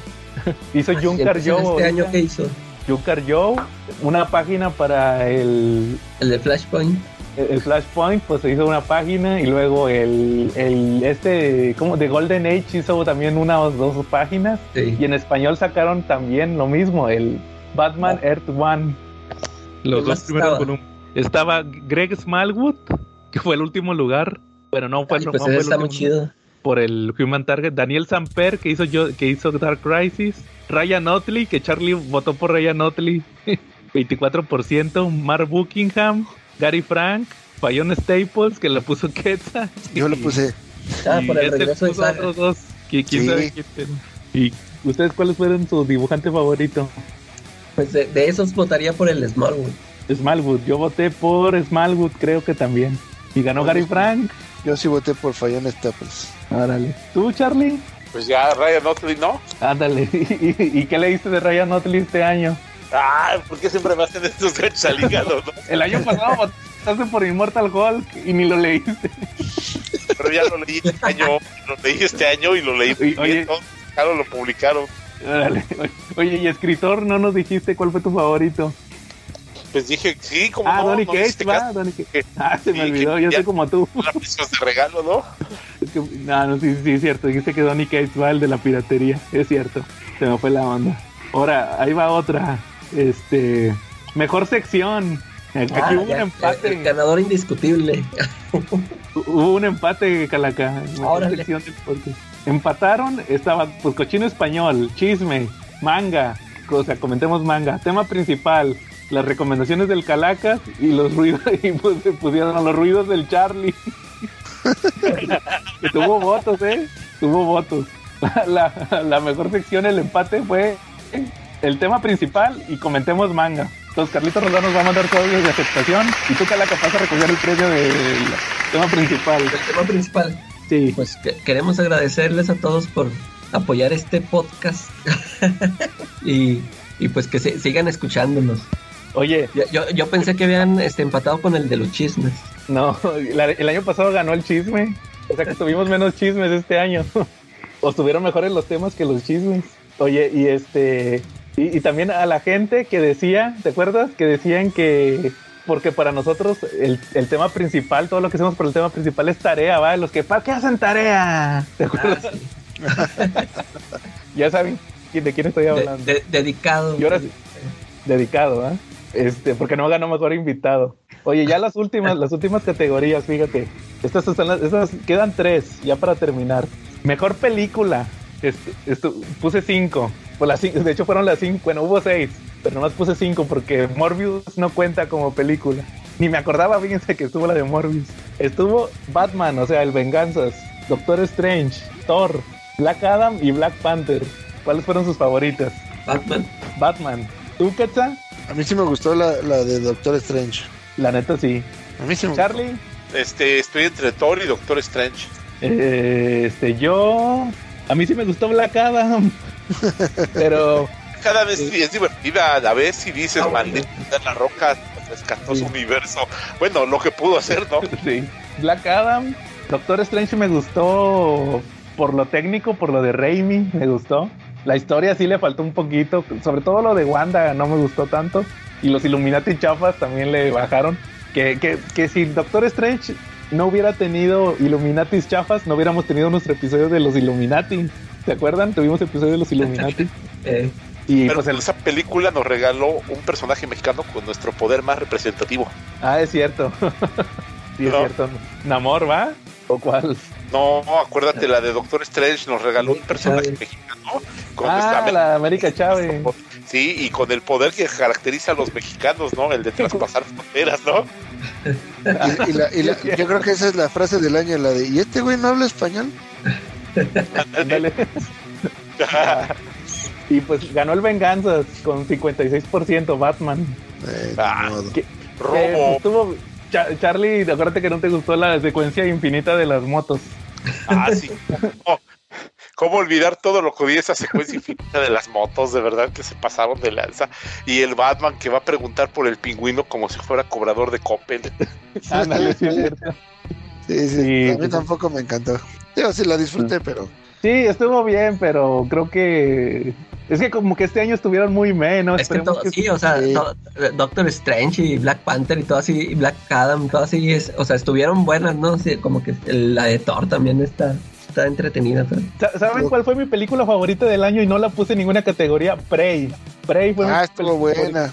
Eh. Pero no la quise poner como cómic porque, pues, no, es, es al revés. Esta viene de película. Hay cómics de la película. Prey fue mi película favorita del año. Y esa, y esa chica me cae re bien. ¿Cómo se llama? La Amber, Amber Mid Thunder. Algo así. Mid Thunder, creo que se llama. Que esa la, la, la, conocimos allá en Legión, ¿no? En Legión salió ah, así. buena esa. Sí, me, gusta, me cae muy bien esa muchacha. Sí, mi, mi sí. película favorita del año fue la de Zack Snyder Justice League porque la volví a ver este año. Ah, neta. yo no, ya no la volví a ver, la vi en, en cachitos. Pero no, yo, yo Prey, Prey fue mi favorita. Sí, porque yo el jueves estaba viendo la del soldado del invierno. Hubiera sido, es, ah, está no, buenísima. No, sí, este, yo creo que la de Ahorita que me recordaste la de Prey también me gustó mucho y sí la de Doctor Strange. Tuvo muy, algunas Charlie? cosas no me gustaron. Charlie, una que no sea de cómics que te haya gustado. Híjole, pues es que vi bastantísimas. A ver, recuérdame cuál, cuál ganó la votación y voy sobre de esa. Esa es la que me gustó. El Venganzas. Entonces no, esa no me gustó. No me hagas esa trampa. Órale. Bueno, vamos con la penúltima, penúltima categoría. El momento sorpresivo del año estuvo la que arrasó de una vez les digo con el 70 69% esta fue la que tuvo más votos eh, o sea que le ganó por más diferencia a las demás fue una que yo estuve de chismoseando la que yo estuve chismoseando primero sí, exclusiva de Charlie ah sí Panini le quita Panini le quita los derechos a Televisa de Marvel 69%. Luego, también estaba en la categoría Frank Miller, la editorial de Frank Miller. Se muere el Pavo Ranger, el Pavo Ranger. Henry Cavill regresa como Superman, que ya, ya cambió. Dale. El, y no regresó. el fracaso del sí. Regresó y luego se fue a su planeta y murió en el camino, ¿no? y también la cancelación de la película de Batichica, que también entra en la misma categoría del fracaso del, de, de DC. James Gunn hace de las suyas en DC. Entonces, Pero ahí sí ni siquiera le tocó a Gon, ¿no? Todavía le tocó a. O sí, ya fue en el cambio con Gon. No, fue después. Gon, Gon fue, fue, lo de Superman. Ajá. Pero también ya veníamos arrastrando que cancelaron la de Batichica, cancelaron. Creo que Westworld también ya lo cancelaron. O sea que hubo cancelaciones de DC, pero en ese momento no sabíamos que luego iba a llegar también James Gunn a darle en la madre, a, a, a correr a toda la Justice League. Sí, eso sí. Corrió a Gal Gadot corrió a Ben Affleck. Oye, corrió... y hay otro chisme sorpresivo ahorita que lo está nominando Edgar. Edgar es un, un cuate de ahí de la Baticueva. Saludos a los de la Baticueva. Ajá. Y que ahí de repente platicamos con ellos, interactuamos y troleamos.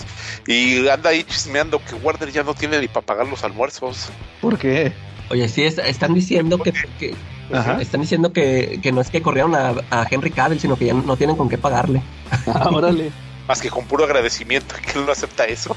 Ándale, órale, no sabía. A ver si veo algo esta semana de eso. Sí, sí, sí. Y pues sí, ganó, como les digo, Panini le quita los derechos de Marvel a Smash.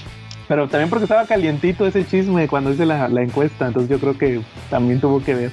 Y fue algo que la verdad fue sorpresivo. Acuérdate que cada año la temporada navideña iniciaba con el chisme de que Televisa perdía los derechos, ¿no? Ajá. Era como, Oye. era como, enciendes el árbol de Navidad y sacas ese chisme. Televisa perdió los derechos, ¿no? Ajá. Oigan, aquí nos vamos a ver dentro de un año para la categoría Momento Sorpresivo. Toda la fanaticada se le voltea a Panini cu- cuando revela sus títulos de Marvel. No, de los- Cuando revelas sus Momento sorpresivo. cuando, cuando Momento Panini sorpresivo. anuncia Ma- sus Marvel precios. regresa Smash. Panini anuncia sus precios. También. Órale. Va, muy bien. Y ahora sí, la última categoría de este año. Editorial del año. ¿Qué- ¿Cuál fue su editorial, según ustedes, la del año de, en, en México? ¿Tú, Charlie? Pues te diría que Smash, pero pues ya dejó que se le fuera la, que se le fuera el negocio, entonces pues no creo que Smash sea, ¿no? Aunque yo había Ajá. votado por Smash. Ajá, pero ¿Smash en qué? ¿En DC o en Marvel? Pues ya en DC, pues ya que le queda. Ah, pues, ¿Tú, tú, Calaca? Pues sí, también este por lo que estuvo haciendo este Televisa por antes, antes de que le, que le quitaran Marvel. Órale. ¿Tú, Quetza? Am, yo creo que sí me voy con lo que publicó Smash de Marvel. Órale. Yo voté por DC y ganó DC 44%. DC Black Label Pe- pero ahí estás considerando los votos de, de los dos, ¿verdad? De, de los dos. ¿Qué, ¿Cuál Sí. ganó en Facebook? en Facebook empató la difunta Smash. Marvel y Panini. Good. Sí. En YouTube ganó DC y Oh. tuvo 36 votos con, contra Facebook que nomás fueron 12. Fueron 48 votos en total. Entonces, este, pero es que como, como ganó en YouTube y ya si sumas los, a los acumulados, ganó DC. ah, Entonces, con razón. sí, es que pues, Yo- eso- ya me acordé que voté por la brujita Millie. Ah, pues no, no ganó. No ganó. Entonces sí, al final ganó DC, Black Label. Yo creo que yo voté por esa, sí. Fue la que tuvo... Es que yo, es- o sea, la difunta Mar- Marvel Comics México, sí trajo muy, lo que dijimos ahorita, trajo muy buenos hardcovers, todos. Frank Miller fue un plus, pero yo creo que se, se derrumbó cuando, ¿sabes qué? Perdimos los derechos. Entonces si no hubiera quedado muy bien. Cerró, cerró muy bien el año. Y DC, pues sacaron, te digo, lo de Batman, pues casi todos sacan puro Batman. Y, y Black Label sacaron buenos títulos, le ayudó mucho a las series, Sandman, entonces yo creo que por eso es, y, y el año pasado ganó Panini y ahora no, quedó en segundo lugar. En- si suman los votos, quedó en segundo lugar. Y por mucho, con 23% contra 44% de DC. Y, Panini le ganó a Marvel por un voto. Entonces prácticamente Panini quedó como al mismo nivel. Fíjate, curiosamente Panini quedó al mismo nivel que Marvel México. Entonces ya- y ahora ya el próximo año van a ser uno mismo, ¿va? Ya la- el próximo año en la próxima votación. ¿Cómo ven los cómo vieron los resultados? Pues bastante, bastante creíbles. ¿Cómo- ¿Qué te, qué te pareció, Charlie, el que votó mucha gente ahora? En promedio fueron Sí, 40 hubo mucha votos. Por, sí, 48, 45. Creo que la que tuvo menos votos fue la de manga, como en, en- en YouTube y en Facebook. 50 votos la de mejor película. Fíjate que, que ahorita Panini se está mereciendo como editorial que le hagas un meme. Hazle el meme del Fry cuando se pone a discutir ahí en Futurama que tiene su compañía, ¿no? Y que la va a rescatar, este, diciendo que él mismo va a dirigir los planes de acción con un producto dirigido por él mismo y que todo va a pasar por pruebas de calidad que él va a diseñar y se derrumban las acciones, ¿no? No, órale. Es como el Homero Móvil. que- Pues menos nada más que el Fry quebró la empresa antes de hacer el carro, o sea, nada más en lo que él daba ese discurso con tres frases acabó con la compañía. Pues a lo mejor así puede terminar Panini al no anunciar los precios. Pero les digo, el próximo año vamos a ver qué tal le fue a Panini. Oye, pero no dijeron la quiniela. Vamos a hacer una quinielita así nomás para ver. Ah, bueno, ándale, ya para terminar. Ah, Ya, Charlie, Charlie, ya no estés moliendo. Vamos a hacer la quiniela. No, no, no. A ver, ¿cu- cu- ¿cuánto crees que cueste un TPB y un hardcover de Panini de Marvel, Charlie? 499. A ver, Quetzal, ¿cuánto? Sí, también yo creo que los hardcover arriba de 500. De, Ma- de Marvel, de Panini. ¿Los hardcover?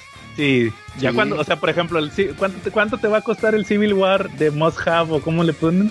Mira, el, ahorita El- déjame ver el último que. Yo, yo digo que sí también, porque creo que Smash ya también ya lo subió a 500, ¿no? Sí. Sí, Smash ya los subió 500 y yo creo que Panini les va a meter un varo más. O sea, yo creo que 550 tranquilamente. Sí. No, yo creo que. Y, y mira, los TPBs a más de 200, ¿no? lo- yo creo que un TPB va a estar en 250. Un TPB. Yo le voy a 269. No sé por qué siempre tiene tendencia a poner esos precios. No, sé, Ese número. No, es por ejemplo, en cómics te ponen, si dices 550, no va a ser 550, es 559 el número. Eh, Bueno, es que también depende de la cantidad de, de, de- De páginas. de páginas, ¿no? Pero, por ejemplo, el DMZ, ¿no? Que es el de los Ah. últimos que compré. 410 pesos es un hardcover bien delgadito. Ah, es Eh, que bueno, es el, el, el Smash maneja de que todo lo da al mismo precio, ¿da? O sea, no importa el número de páginas. Ya, ya ves que en, en los anuncios estos que dio de los ómnibus y todo eso, este, pues todos los, los ómnibus, ¿a cuánto los anunció? ¿1800 o cuánto? 1800. Y, y, y sí se fijaron que unos tienen más páginas que otros y, y el, el, precio quiera. es el mismo. Y, Yo creo y que creo el- que Panini sí le varía, ¿no? Pues sí, yo creo que el Omnibus iba a estar en ese precio, 1800. El, el TPB va a estar en 250 y el hardcover, voy a, voy a aplicar un Charlie, va a estar entre 350 y 400. Muy bien. Yo, yo digo que No sí. creo. Las grapitas, Las grapitas, eh, 80. yo les voy a dobles. 89 pesos las sencillas y las dobles 129. Ah, bueno, pues ahí vamos a ver en un mes, Charlie, o dos meses, y a ver quién se gana la quiniela. Bueno, Va muy bien. ¿Algo más que quieran agregar? Bueno, nada más eh, es que quería, porque los, los hardcover de Panini que, eh, que hemos estado comprando, por ejemplo, los de Image, son de seis números, ¿no? Sí, usualmente. Usualmente. Entonces, a lo mejor si son de esos de seis números, a lo mejor se andan en 350, 390. Y cuando sean de más números, como no sé, de 10 números, que, eh, como los que nos ha estado publicando recientemente Smash, yo creo que eso sí arriba de 550 bolas. Bueno, ya está. Entonces, a ver quién, quién gana. Ya quedó entonces todo apostado para ver el precio. Va muy bien. Y pues sí, pues ya con eso terminamos nuestras calacas de oro. Y pues ahora sí va, ahora hay que darle toda la vuelta, va, ahora otro año. Con más temas y todo. Y ahí le pusimos en la tómbola más temas. Y a ver qué sale, ¿verdad? Sí. Va. Quetza, tú no, no has hecho tu comercial. No, me, me agarraron este, manejando. A ver, este, yo les agradezco el, el espacio y les conmino a todos los radioescuchas a seguirme en la página de memes, cómics, libros, cosas Jiximas, donde de repente metemos algo de cómics, algunas reseñas, pero principalmente memes. Ahí los esperamos. Muchas gracias. Ajá. Y que compren totis. Y cómprense un chingo de totis porque son para mis utilidades. Si no, no puedo seguir comprando. y ahora que Acuérdense lleva que no hay- Panini va a ser más caro. Ándale, sí es cierto. Acuérdense que no hay lectura de cómics y, y- y momento de escuchar ese podcast mejor que, que con unos totis. Bueno, con unos totis hasta las mañaneras del peje son divertidas. Ándale. Va muy bien, Charlie. Bueno. Muy bien, ¿Al- gracias. ¿Algo más? ¿No? Ya, bueno, muy bien. Entonces, pues si no, es- si no hay nada más, estuvimos Joe Chapoy Este Charlie Bisoño, Y la calaquita sola. y Y, com- y como invitado estuve yo, este, Quetzal eh, Origel. Quetzal Origel. y nos vemos la próxima semana.